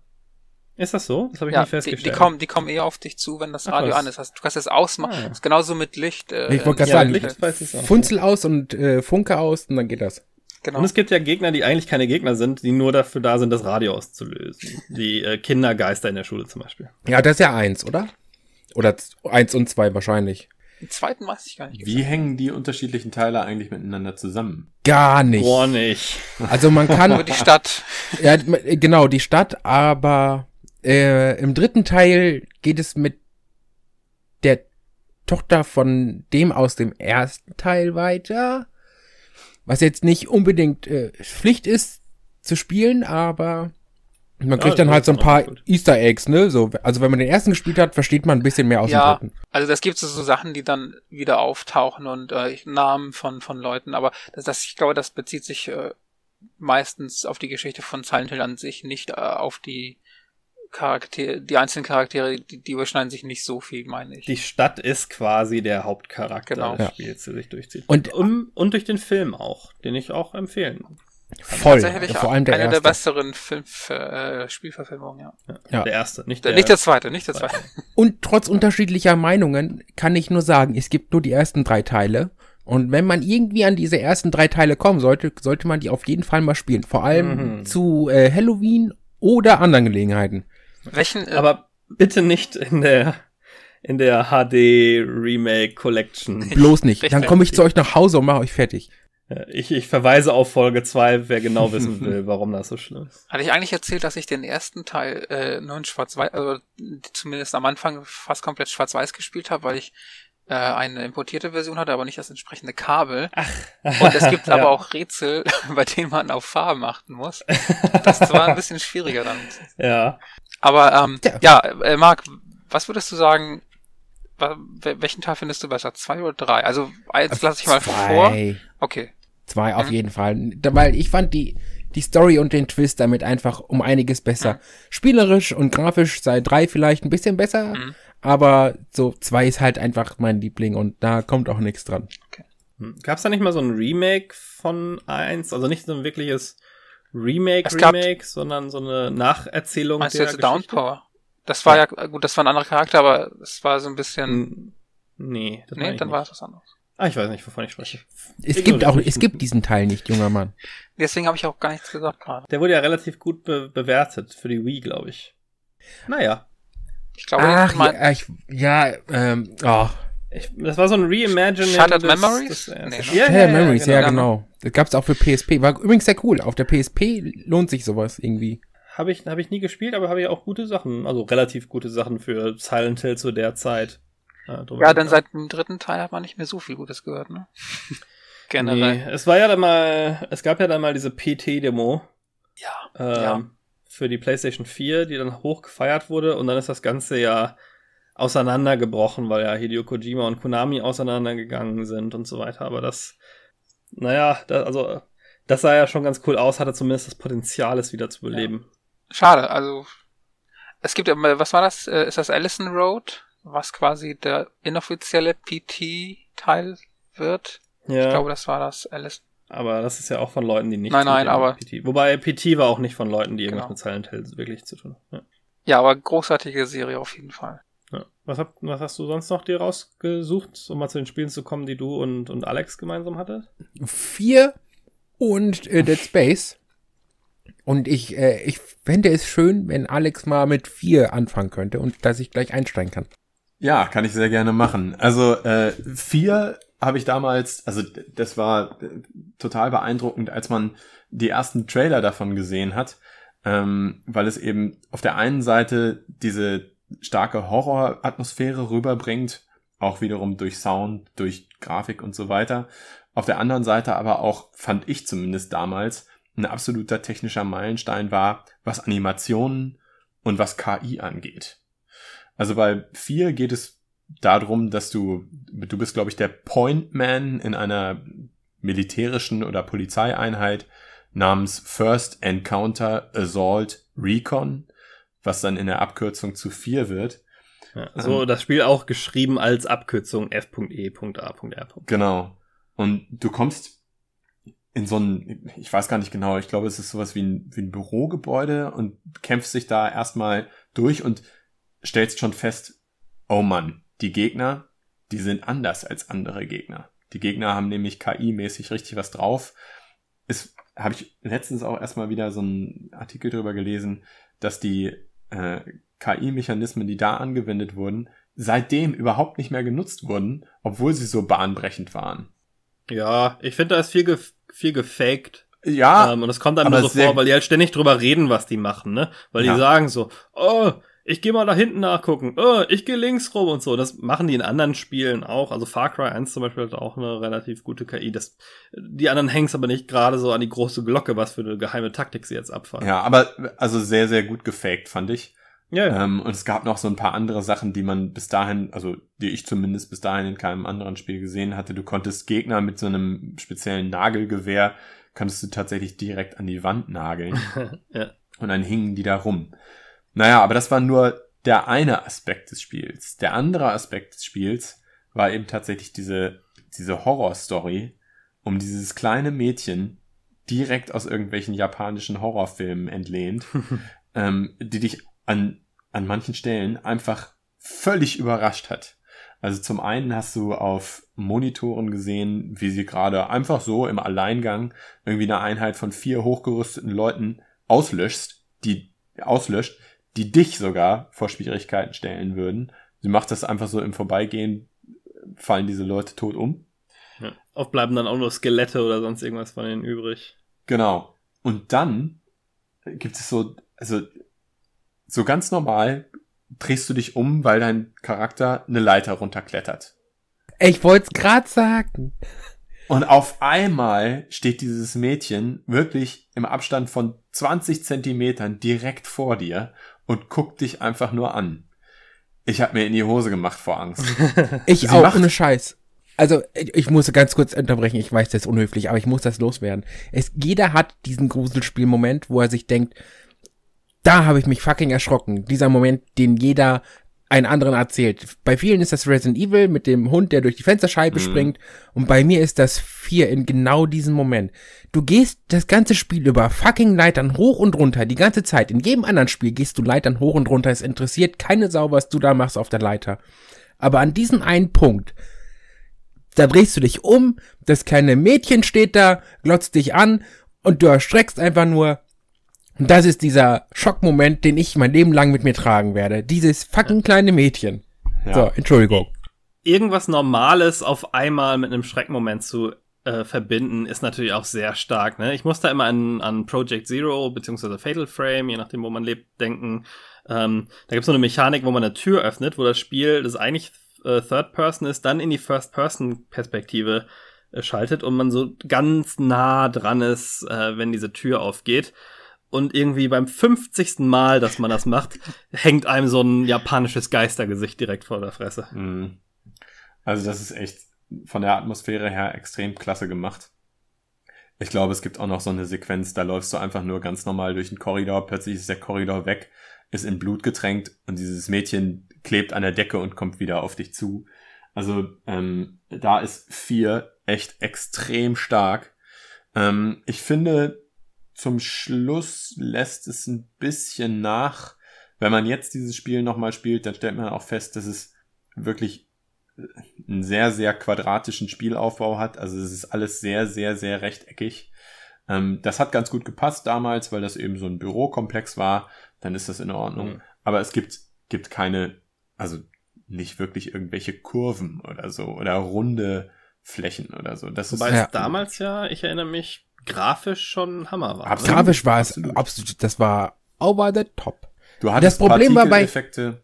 Ja, Du hattest Partikeleffekte, die Explosionen der Granaten sahen aus wie, wie bei Matrix, wenn dieser äh, Mhm. Helikopter gegen, das, gegen die Häuserfassade klatscht.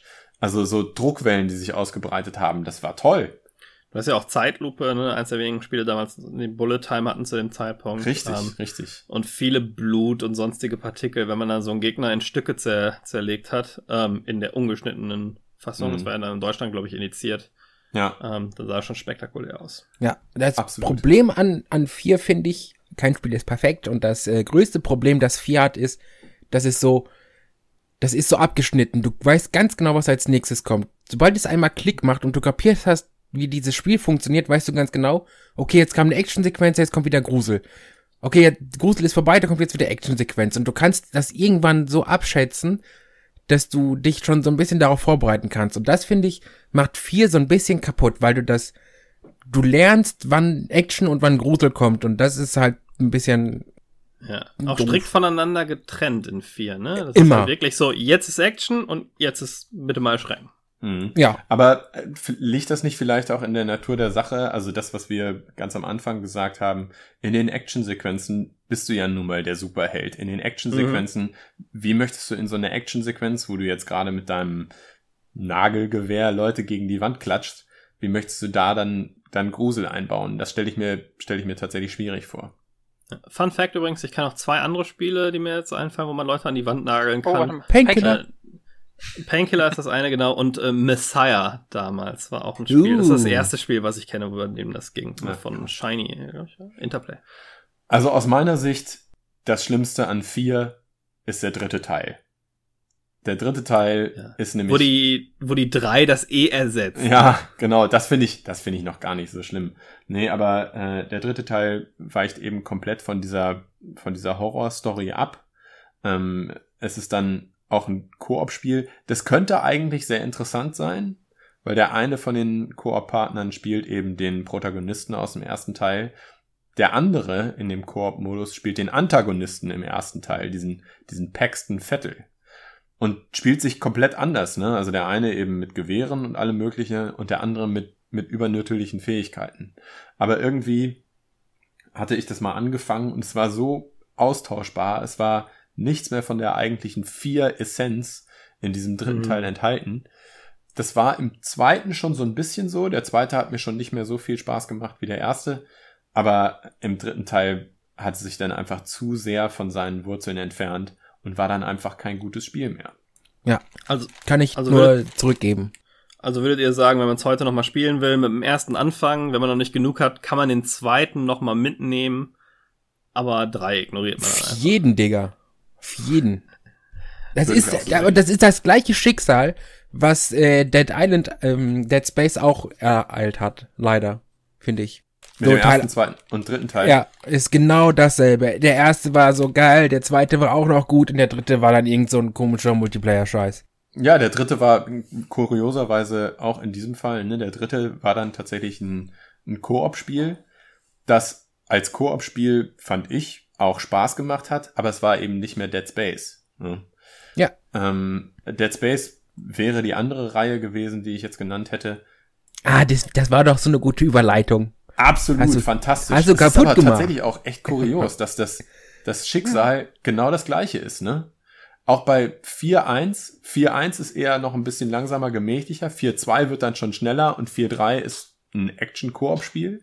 Und genau das gleiche ist es ja bei Dead Space 1, ein sehr langsames, sehr horrorlastiges Spiel, ähm, was vielleicht sogar schon ein bisschen zu clunky war, aber genau deswegen so gut. Der zweite Teil macht ein paar von den technischen Problemen, äh, also ähm, merzt ein paar dieser technischen Probleme aus, wird auch etwas schneller, wird etwas zugänglicher. Ja, und der dritte ist sehr zugänglich, ist eigentlich ein Third-Person-Shooter, wie viele Leute ihn kennen und auch erwarten, verliert aber das, was die Reihe eigentlich ausmacht. Kann man so unterschreiben, finde ich auch.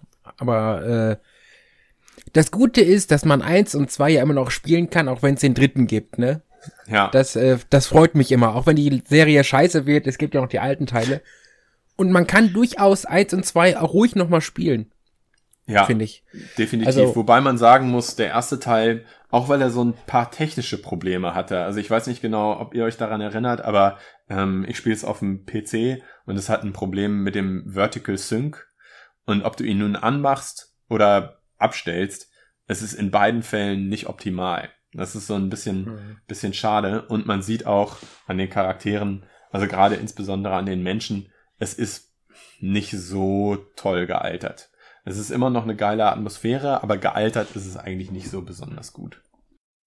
Nee, auch die Steuerung, ich finde die Steuerung auch so ein bisschen behäbig, um das mal nett auszudrücken. Ich weiß nicht, ich komme mit der, mit der direkten Steuerung komme ich irgendwie nicht so zurecht. So der, Mhm. Das fühlt sich noch so ein bisschen, weiß ich nicht, als ob er so ein paar Kilo zu viel drauf hätte, Ja. finde ich. Aber er trägt natürlich auch so einen komischen Weltraumanzug und das kann man dann vielleicht noch ein bisschen Ja. weg erklären. Was mir ganz gut gefallen hat, es hat mit dieser Erwartung gespielt, dass man Gegnern in einem Horrorspiel den Kopf wegpusten muss. Weil bei Dead Space gab es mehrere Gegner, die auf einmal deutlich schwerer wurden, nachdem man ihnen den Kopf abgetrennt hat. Ähm, man konnte ja relativ genau, es gab ja diese, diesen Cutter, wo man dann auch nochmal von horizontal auf vertikal stellen konnte, um gezielt Körperteile abzutrennen. Und je nachdem, äh, welches Körperteil bei welchem Gegner das war, war das manchmal eine gute Idee und manchmal wurden die dadurch noch aggressiver und noch gefährlicher. Aber hattest du nicht den Eindruck, dass es so ein bisschen, also für mich ist bei Dead Space dieses Körperteile abschießen, das was für dich die KI bei 4 ist.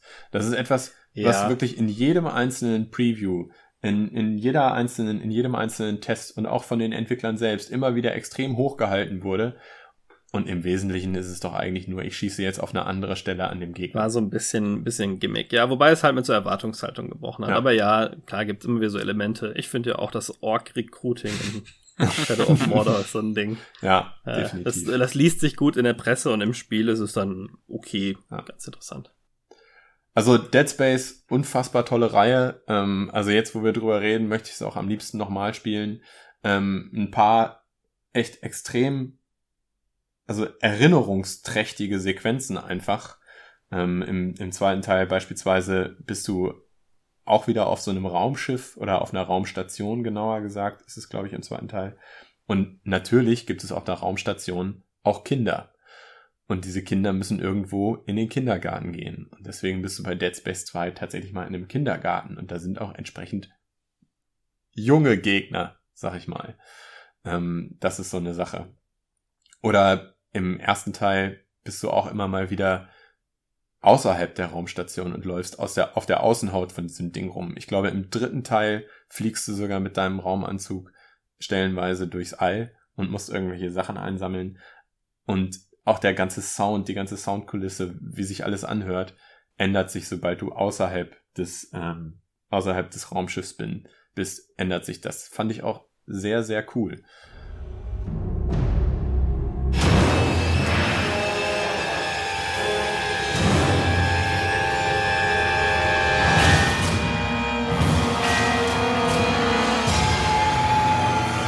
Das Großartige an Dead Space 1 war ja auch damals, dass du ja gar keinen ähm, Benutzer, äh, Na, kein, kein, kein Hut Hat, hast. ne? ja, das wollte ich gerade erzählen. War ja- ja. Das war ja alles quasi am Charakter absehbar durch seine, seine, seinen Anzug.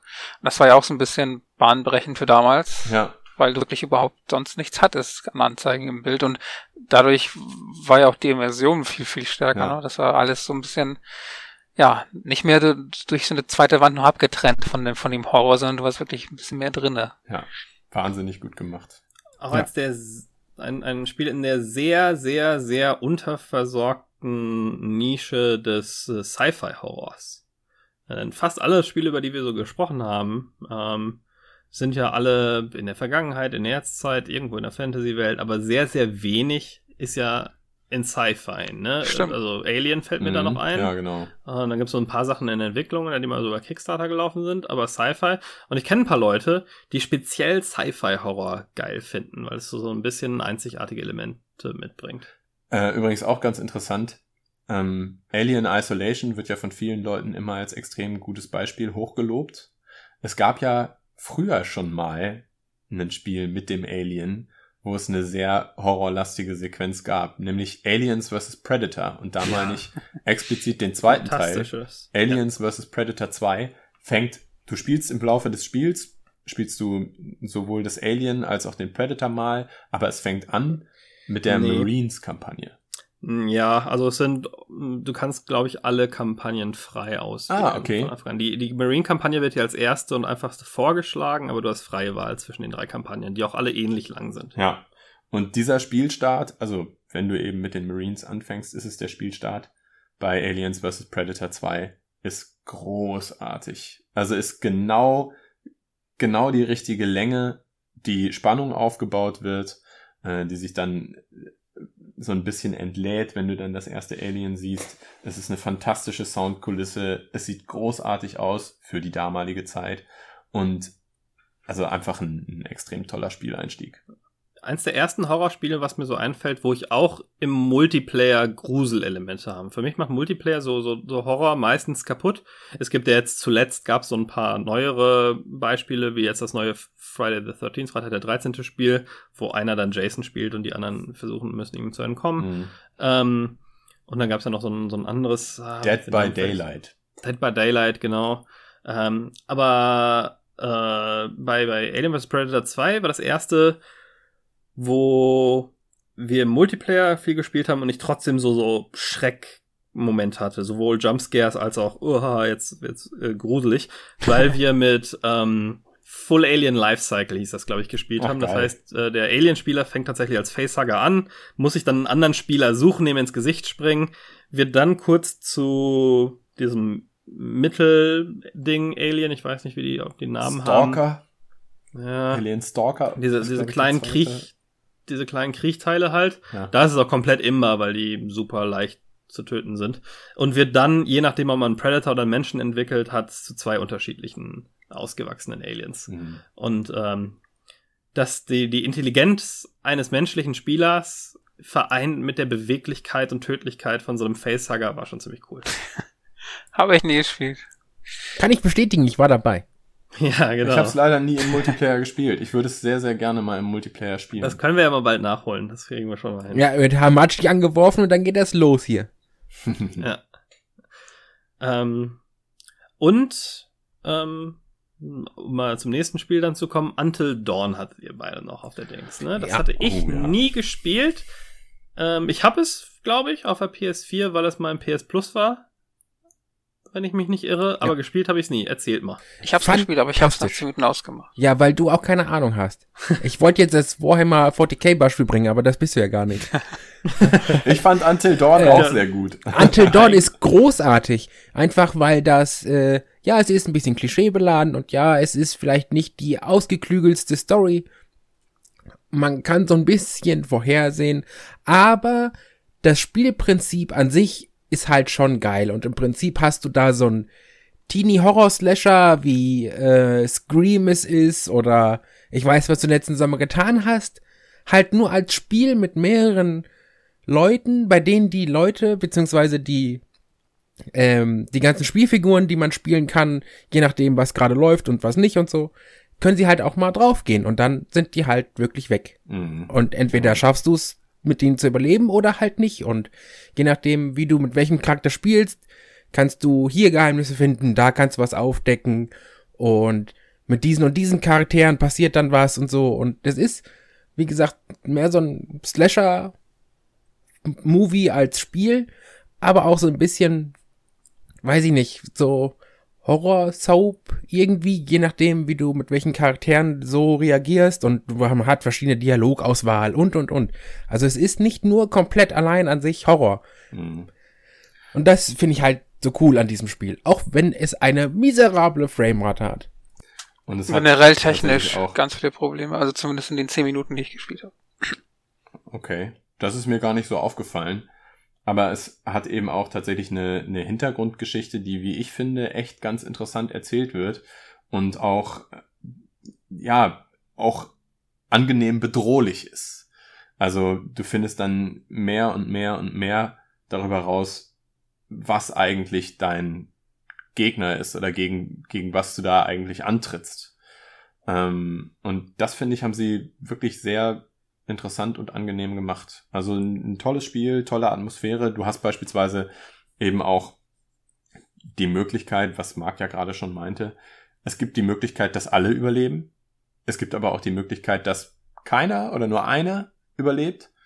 Ähm, und das kannst du durch dein eigenes Spiel beeinflussen. Und weil du das weißt, alleine die Tatsache, dass du das weißt, dass das Spiel so ist, sorgt dafür, dass du es anders spielst. Also weil eben auf die Art und Weise klar ist, dass es nicht vorher bestimmt, wie es jetzt weitergeht, sondern es gibt die Möglichkeit, dass das Ganze gut, schlecht oder mittel endet.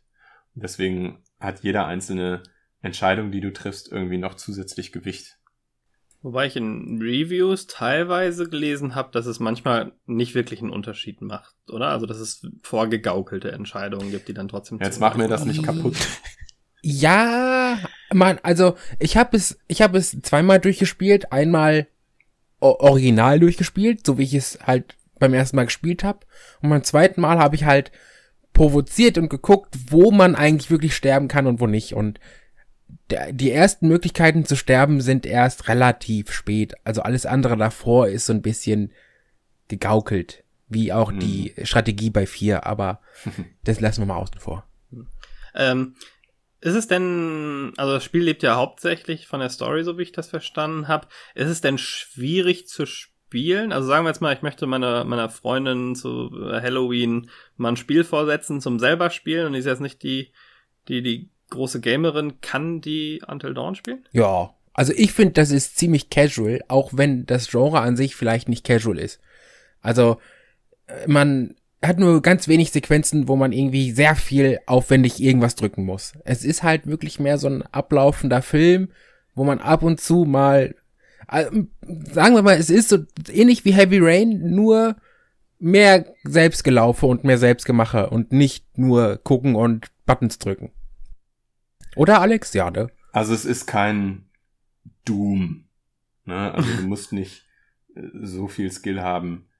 Aber ist Aber es du solltest- ein Resident Evil? Du solltest äh, dich Nee. mit einem Controller wohlfühlen. Du solltest dich mit einem Controller wohlfühlen und solltest wissen, wie du nach oben guckst, wie du nach unten guckst. Und du musst teilweise eben auch bei Quicktime-Events äh, schnell, schnell reagieren. Und ich könnte mir vorstellen, dass wenn deine Freundin das nicht so nicht gut weiß, kann, wo der Dreiecknopf nicht weiß, wo der ist. Dreieckknopf ist, dann äh, könnte sie frustriert werden. Ähm, selbst wenn du weißt, wo der Dreieckknopf ist, sind die Zeitfenster manchmal sehr schmal. Ja, okay. Also, äh, ich habe es beispielsweise so gemacht, ich hatte den Controller in der Hand und meine Freundin hat neben mir gesessen. Und auf die Art und Weise haben wir immer 20 Minuten gespielt, dann haben wir das Spiel einen Tag liegen lassen, dann haben wir wieder 20 Minuten gespielt. Und du hattest eine gute Ausrede, Also- also, du konntest ja mal sagen, du nimmst Rücksicht auf deine Freundin. Nee, das wusste ich gar nicht. Also, äh, ich hatte... ich Alex ja hat vorhin geweint und sich in seine Decke eingewickelt und seine Freundin hat ihm dann einen Tee gemacht. Ja, so ungefähr. Nee, wir waren uns da, wir waren uns da ziemlich einig. Also ich habe das ja vorhin auch gemeint. Ich weiß gar nicht, ob das früher anders war. Ich bilde mir ein, es war früher anders, aber ich weiß auch, dass ich in Amnesia, und das ist ja schon ein bisschen älter, das konnte ich auch nicht länger als 20 Minuten am Stück spielen. Habe ich übrigens nie durchgespielt. Aber ich finde, das ist auch völlig in Ordnung. Also äh, so 20 Minuten Sequenzen, wie Marc vorhin meinte, ne? Du hast dir dann deinen Adrenalinkick geholt, du hattest dieses, dieses Gefühl von, von Horror, von Angst, von Entsetzen und dann legst du es wieder weg und kannst es einen Tag später wieder anfangen. Das finde ich völlig, eine völlig legitime Art und Weise, das zu spielen. Und das ist ja einfach nur spielerabhängig. Ja. Ja. Grundsätzlich kann man sich Until Dawn aber ruhig mal zulegen. Wenn man es äh, für günstig kriegt und wenn es nicht günstig ist, kann man sich das trotzdem holen. Ich finde es äh, sehr gut. Um das Thema mal abzuschließen. Okay. Wo du gerade Amnesia erwähnt hast, möchte ich das nochmal kurz aufgreifen, weil ich habe ja vorhin schon gesagt, dass ich mit dem Entwickler ähm, positive Sachen verbinde, weil durch Penumbra, ähm, und das sind ja sehr ähnliche Spiele, ähm, auch wenn das Setting anders ist. Ähm, bei, bei denen fand ich besonders faszinierend, dass man, äh, dass die, die, die Umgebung so, so, na, wie, wie sagt man auf Deutsch, so tactile war, dass das so anfassbar war, ne? Wenn du einen, äh, eine Schublade öffnest, klickst du die an und ziehst dann die Maus, um die, das zu öffnen. Genau. Das war alles so sehr physisch. Genau, du warst ja so richtig Ja. ähm, noch ein bisschen mehr drinnen, ne, in dem Ganzen. Zumal du ja auch dann Ja. Türen quasi manuell öffnen musstest, hinter denen was war oder nicht war. Und die ne? Physik hat da auch ein, äh, eine Rolle gespielt, weil du Türen ja auch mit schweren Objekten blockieren konntest und so ein Monster davon abhalten konntest, zu dir in den Raum reinzubrechen. Also wenn man da nochmal zukommt, so alle drei Penumbra-Spiele, als auch das erste Amnesia, äh, Amnesia Machine for Pigs, das zweite war nicht mehr ganz war so nicht gut. mehr, ne? Ähm, das war aber auch von einem anderen Entwickler, das war ja Chinese Room, die für ihre äh, Walking Simulator hauptsächlich bekannt. Ja. Haben die Entwickler von Amnesia, also haben Penumbra nach Amnesia noch was gemacht?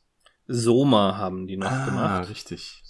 Ähm, das ja Ich habe es noch nicht gespielt, aber ähm, wurde mir auch wärmstens empfohlen. So. Ja, ja, ist sehr cool. Das spielt dann in so einer. Das ist dann die HPL Engine 3 mittlerweile, weil wir die vorhin angesprochen haben. Nice. Ähm, und das spielt dann in so einer, in so einer Unterwasser Research Facility. Ähm, ja. Was an sich schon gruselig ist. ja, Unterwasser ist ja auch nochmal so ein Horror für, für Leute. Ne? Manche Leute haben ja Angst vor diesen Unterwassertiefen und Riesenmonstern. Wo wir von Chinese. Room sprechen, kennt ihr irgendwelche oder ähm, wir, haben ja diese verlorene Folge des Walking Simulators. Ist das nicht ein Thema, was sich für Horror anbieten würde eigentlich? Was meinst du? Hier Esther. Ja, ein, ein, ein, ein Horror-Walking Simulator. Also wir hatten ja in der Folge, ähm, die, ähm, Naja, falls wir sie irgendwann mal finden, drüber gesprochen, dass, äh, dass ich mich in Gone Home gegruselt habe, obwohl es da eigentlich gar nichts gibt, vor dem man sich gruseln aber das sollte. weißt du zu dem Zeitpunkt, zu dem du das Ja. spielst, nicht. Also Gone Home fand ich eigentlich ein sehr, sehr gutes Beispiel. Ähm, weil du, weil die Atmosphäre, die insbesondere dort unten im Keller erzeugt wird, eigentlich auch genau das macht, was ich schon ein paar Mal jetzt angesprochen habe. Du hast einen Spannungsbogen, der stetig ansteigt. Und du denkst, das entlädt sich gleich in einem ganz fiesen Jumpscare. Tut es Mhm. aber nicht. Es gibt im gesamten Spiel einen einzigen Jumpscare und der ist manchen Leuten nicht mal so richtig aufgefallen.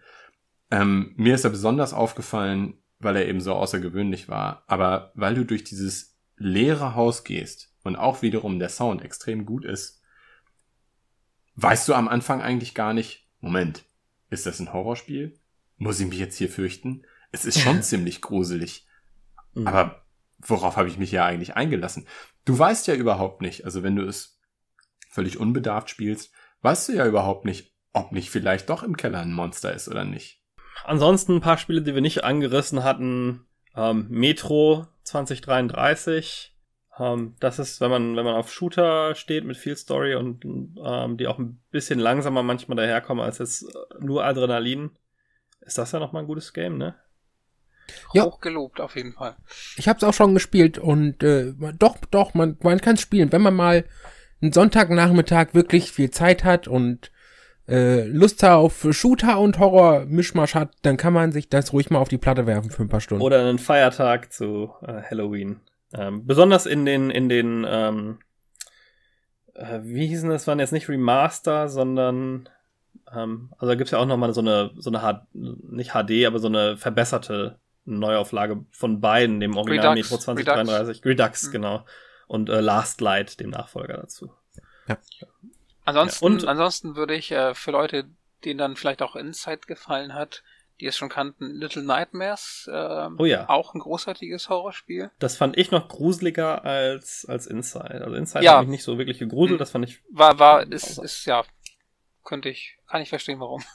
Little Nightmares ist wirklich freaky. Ja, also ähm, Inside fand ich, fand ich einfach vom, vom, vom Puzzle-Gehalt äh, besser und von der vom, vom, vom, von dem Weltaufbau.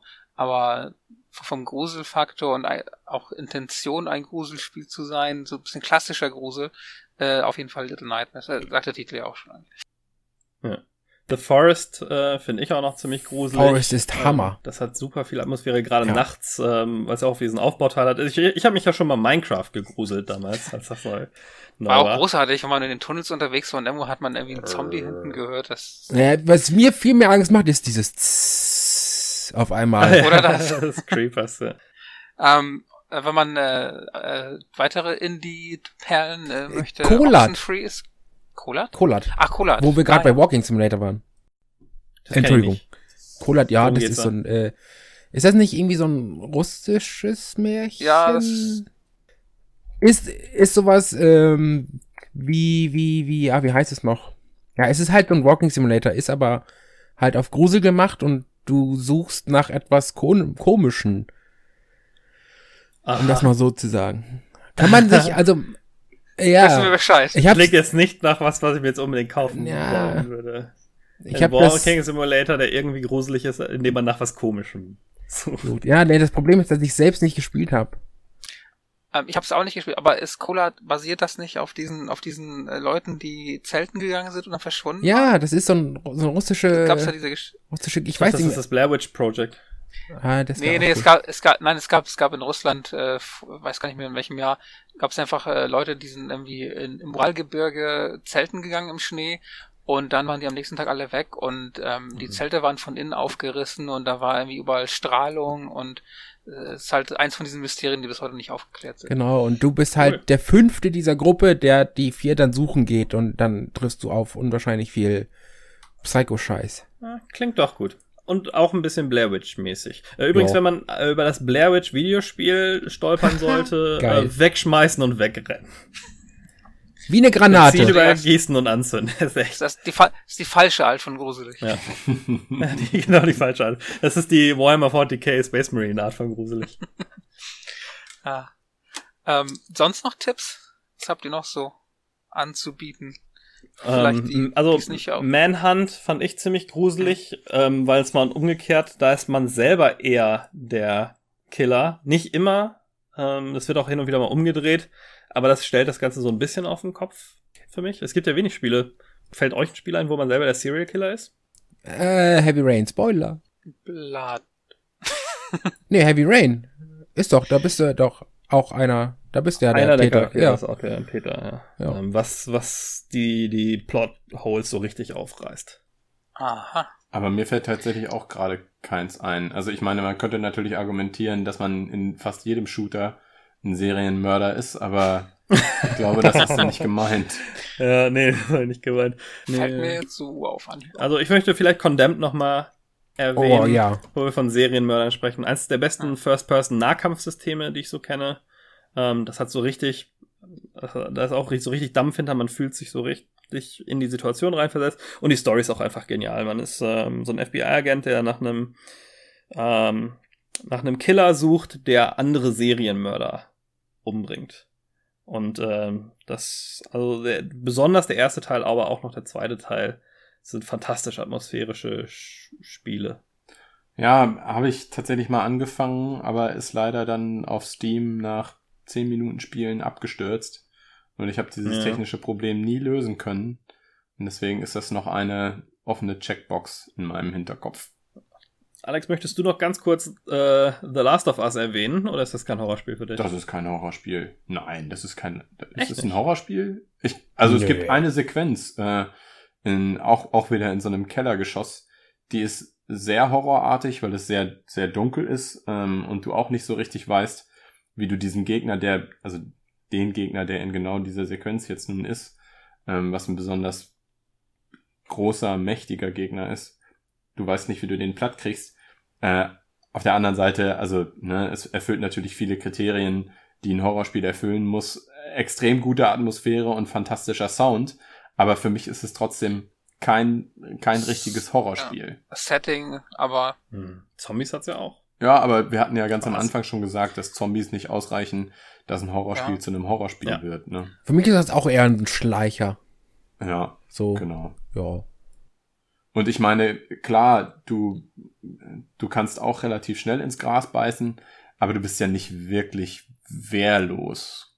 Mhm. Du bist ungefähr so wehrlos ähm, wie, naja, wie ein Sam Fisher in einem Schleichspiel, der gegen eine Übermacht eben auch keine Schnitte hat, aber einzelne Gegner ja doch wegräumen kann. Also für, für Ja, Leute, die, die vielleicht Lust haben auf was Kurzes, Schnelles, was gratis ist. Ich dachte, ich dachte, Alex ist vergeben. Alex, ich wollte auch gerade sagen, Oh. Alex anrufen. Ähm, aber es gibt ein, ein schönes kleines Spiel von, äh, von ein paar Jahren ist es rausgekommen. Ähm, ist eigentlich auch wirklich nur so ein Nebenbei-Ding von, äh, von Entwickler, der heißt Andrew Scholdes oder Scholdeis, habe ich mir aufgeschrieben. Ähm, ich glaube nicht, dass er noch was anderes gemacht hat, oder zumindest wüsste ich nicht davon. Das Spiel heißt Hide. Und ähm, das ist eigentlich ein ganz simples äh, Unity Engine Game, wo man, ähm, wie der Name schon sagt, sich halt hauptsächlich verstecken muss. Und zwar wird man in so einer Schneelandschaft irgendwie ausgesetzt und man findet sich da wieder. Das ist so alles ein bisschen bewaldet, ein bisschen hügelig und im Schnee. Man, man sieht nicht wirklich viel, weil das einmal ist alles schwarz-weiß, zweitens ist es dunkel, drittens ist das Bild sehr verpixelt und man muss versuchen, ähm, ich weiß nicht mehr wie viele, ein paar Locations eben in diesem Areal zu finden, wo so Schrifttafeln sind. Ähm, und die muss man eben finden und dabei wird man irgendwie verfolgt von Gegnern, an, von denen man eigentlich nur so die Lichtkegel Mhm. sieht von deren Lampen. Und das ist dadurch, dass man nicht wirklich weiß, was das, die machen auch irgendwie so komische animalische Geräusche, wenn sie dann in deiner Nähe sind. Es ist einfach super gruselig durch die Atmosphäre und ähm, es ist halt ein gratis Spiel, was, wie gesagt, dabei herausgekommen ist und es dauert auch nicht wirklich lange, aber es, Ja. von der Atmosphäre her, dafür, dass das halt so ein kleines Indie-Ding ist, fand ich es So ein bisschen wie die, also die Hyde, späteren Slenderman-Spiele war das, ne? Das hat das den so ein bisschen Genau. ja. aber war, glaube ich, noch, noch kürzer wahrscheinlich. Okay, super. Ja, dann haben wir ja tonnenweise Horror-Games, ähm, teilweise im Detail, teilweise äh, kurz zusammengefasst abgehandelt. Also wer jetzt noch nicht weiß, was er zu Halloween spielen soll, äh, dem ist auch nicht mehr zu helfen. Es sei denn, man möchte irgendwie was Buntes spielen und sich äh, ganz beschützen. äh, es war mir wieder eine Freude äh, mit euch, heute in einem extra langen Special äh, das zusammenzutragen. Und wir sehen uns dann zu einer normalen Folge beim nächsten Mal wieder. Vielen Dank. Dankeschön. Ciao, ciao. Tschüss, Danke, tschüss. Hey Leute, ab sofort findet ihr voll verbuggt auch auf iTunes sowie euren anderen Lieblings-Podcast-Apps wie zum Beispiel Pocket Cast. Wir würden uns total freuen, wenn ihr uns ein positives Review und eine gute Bewertung auf iTunes dalasst. Dankeschön.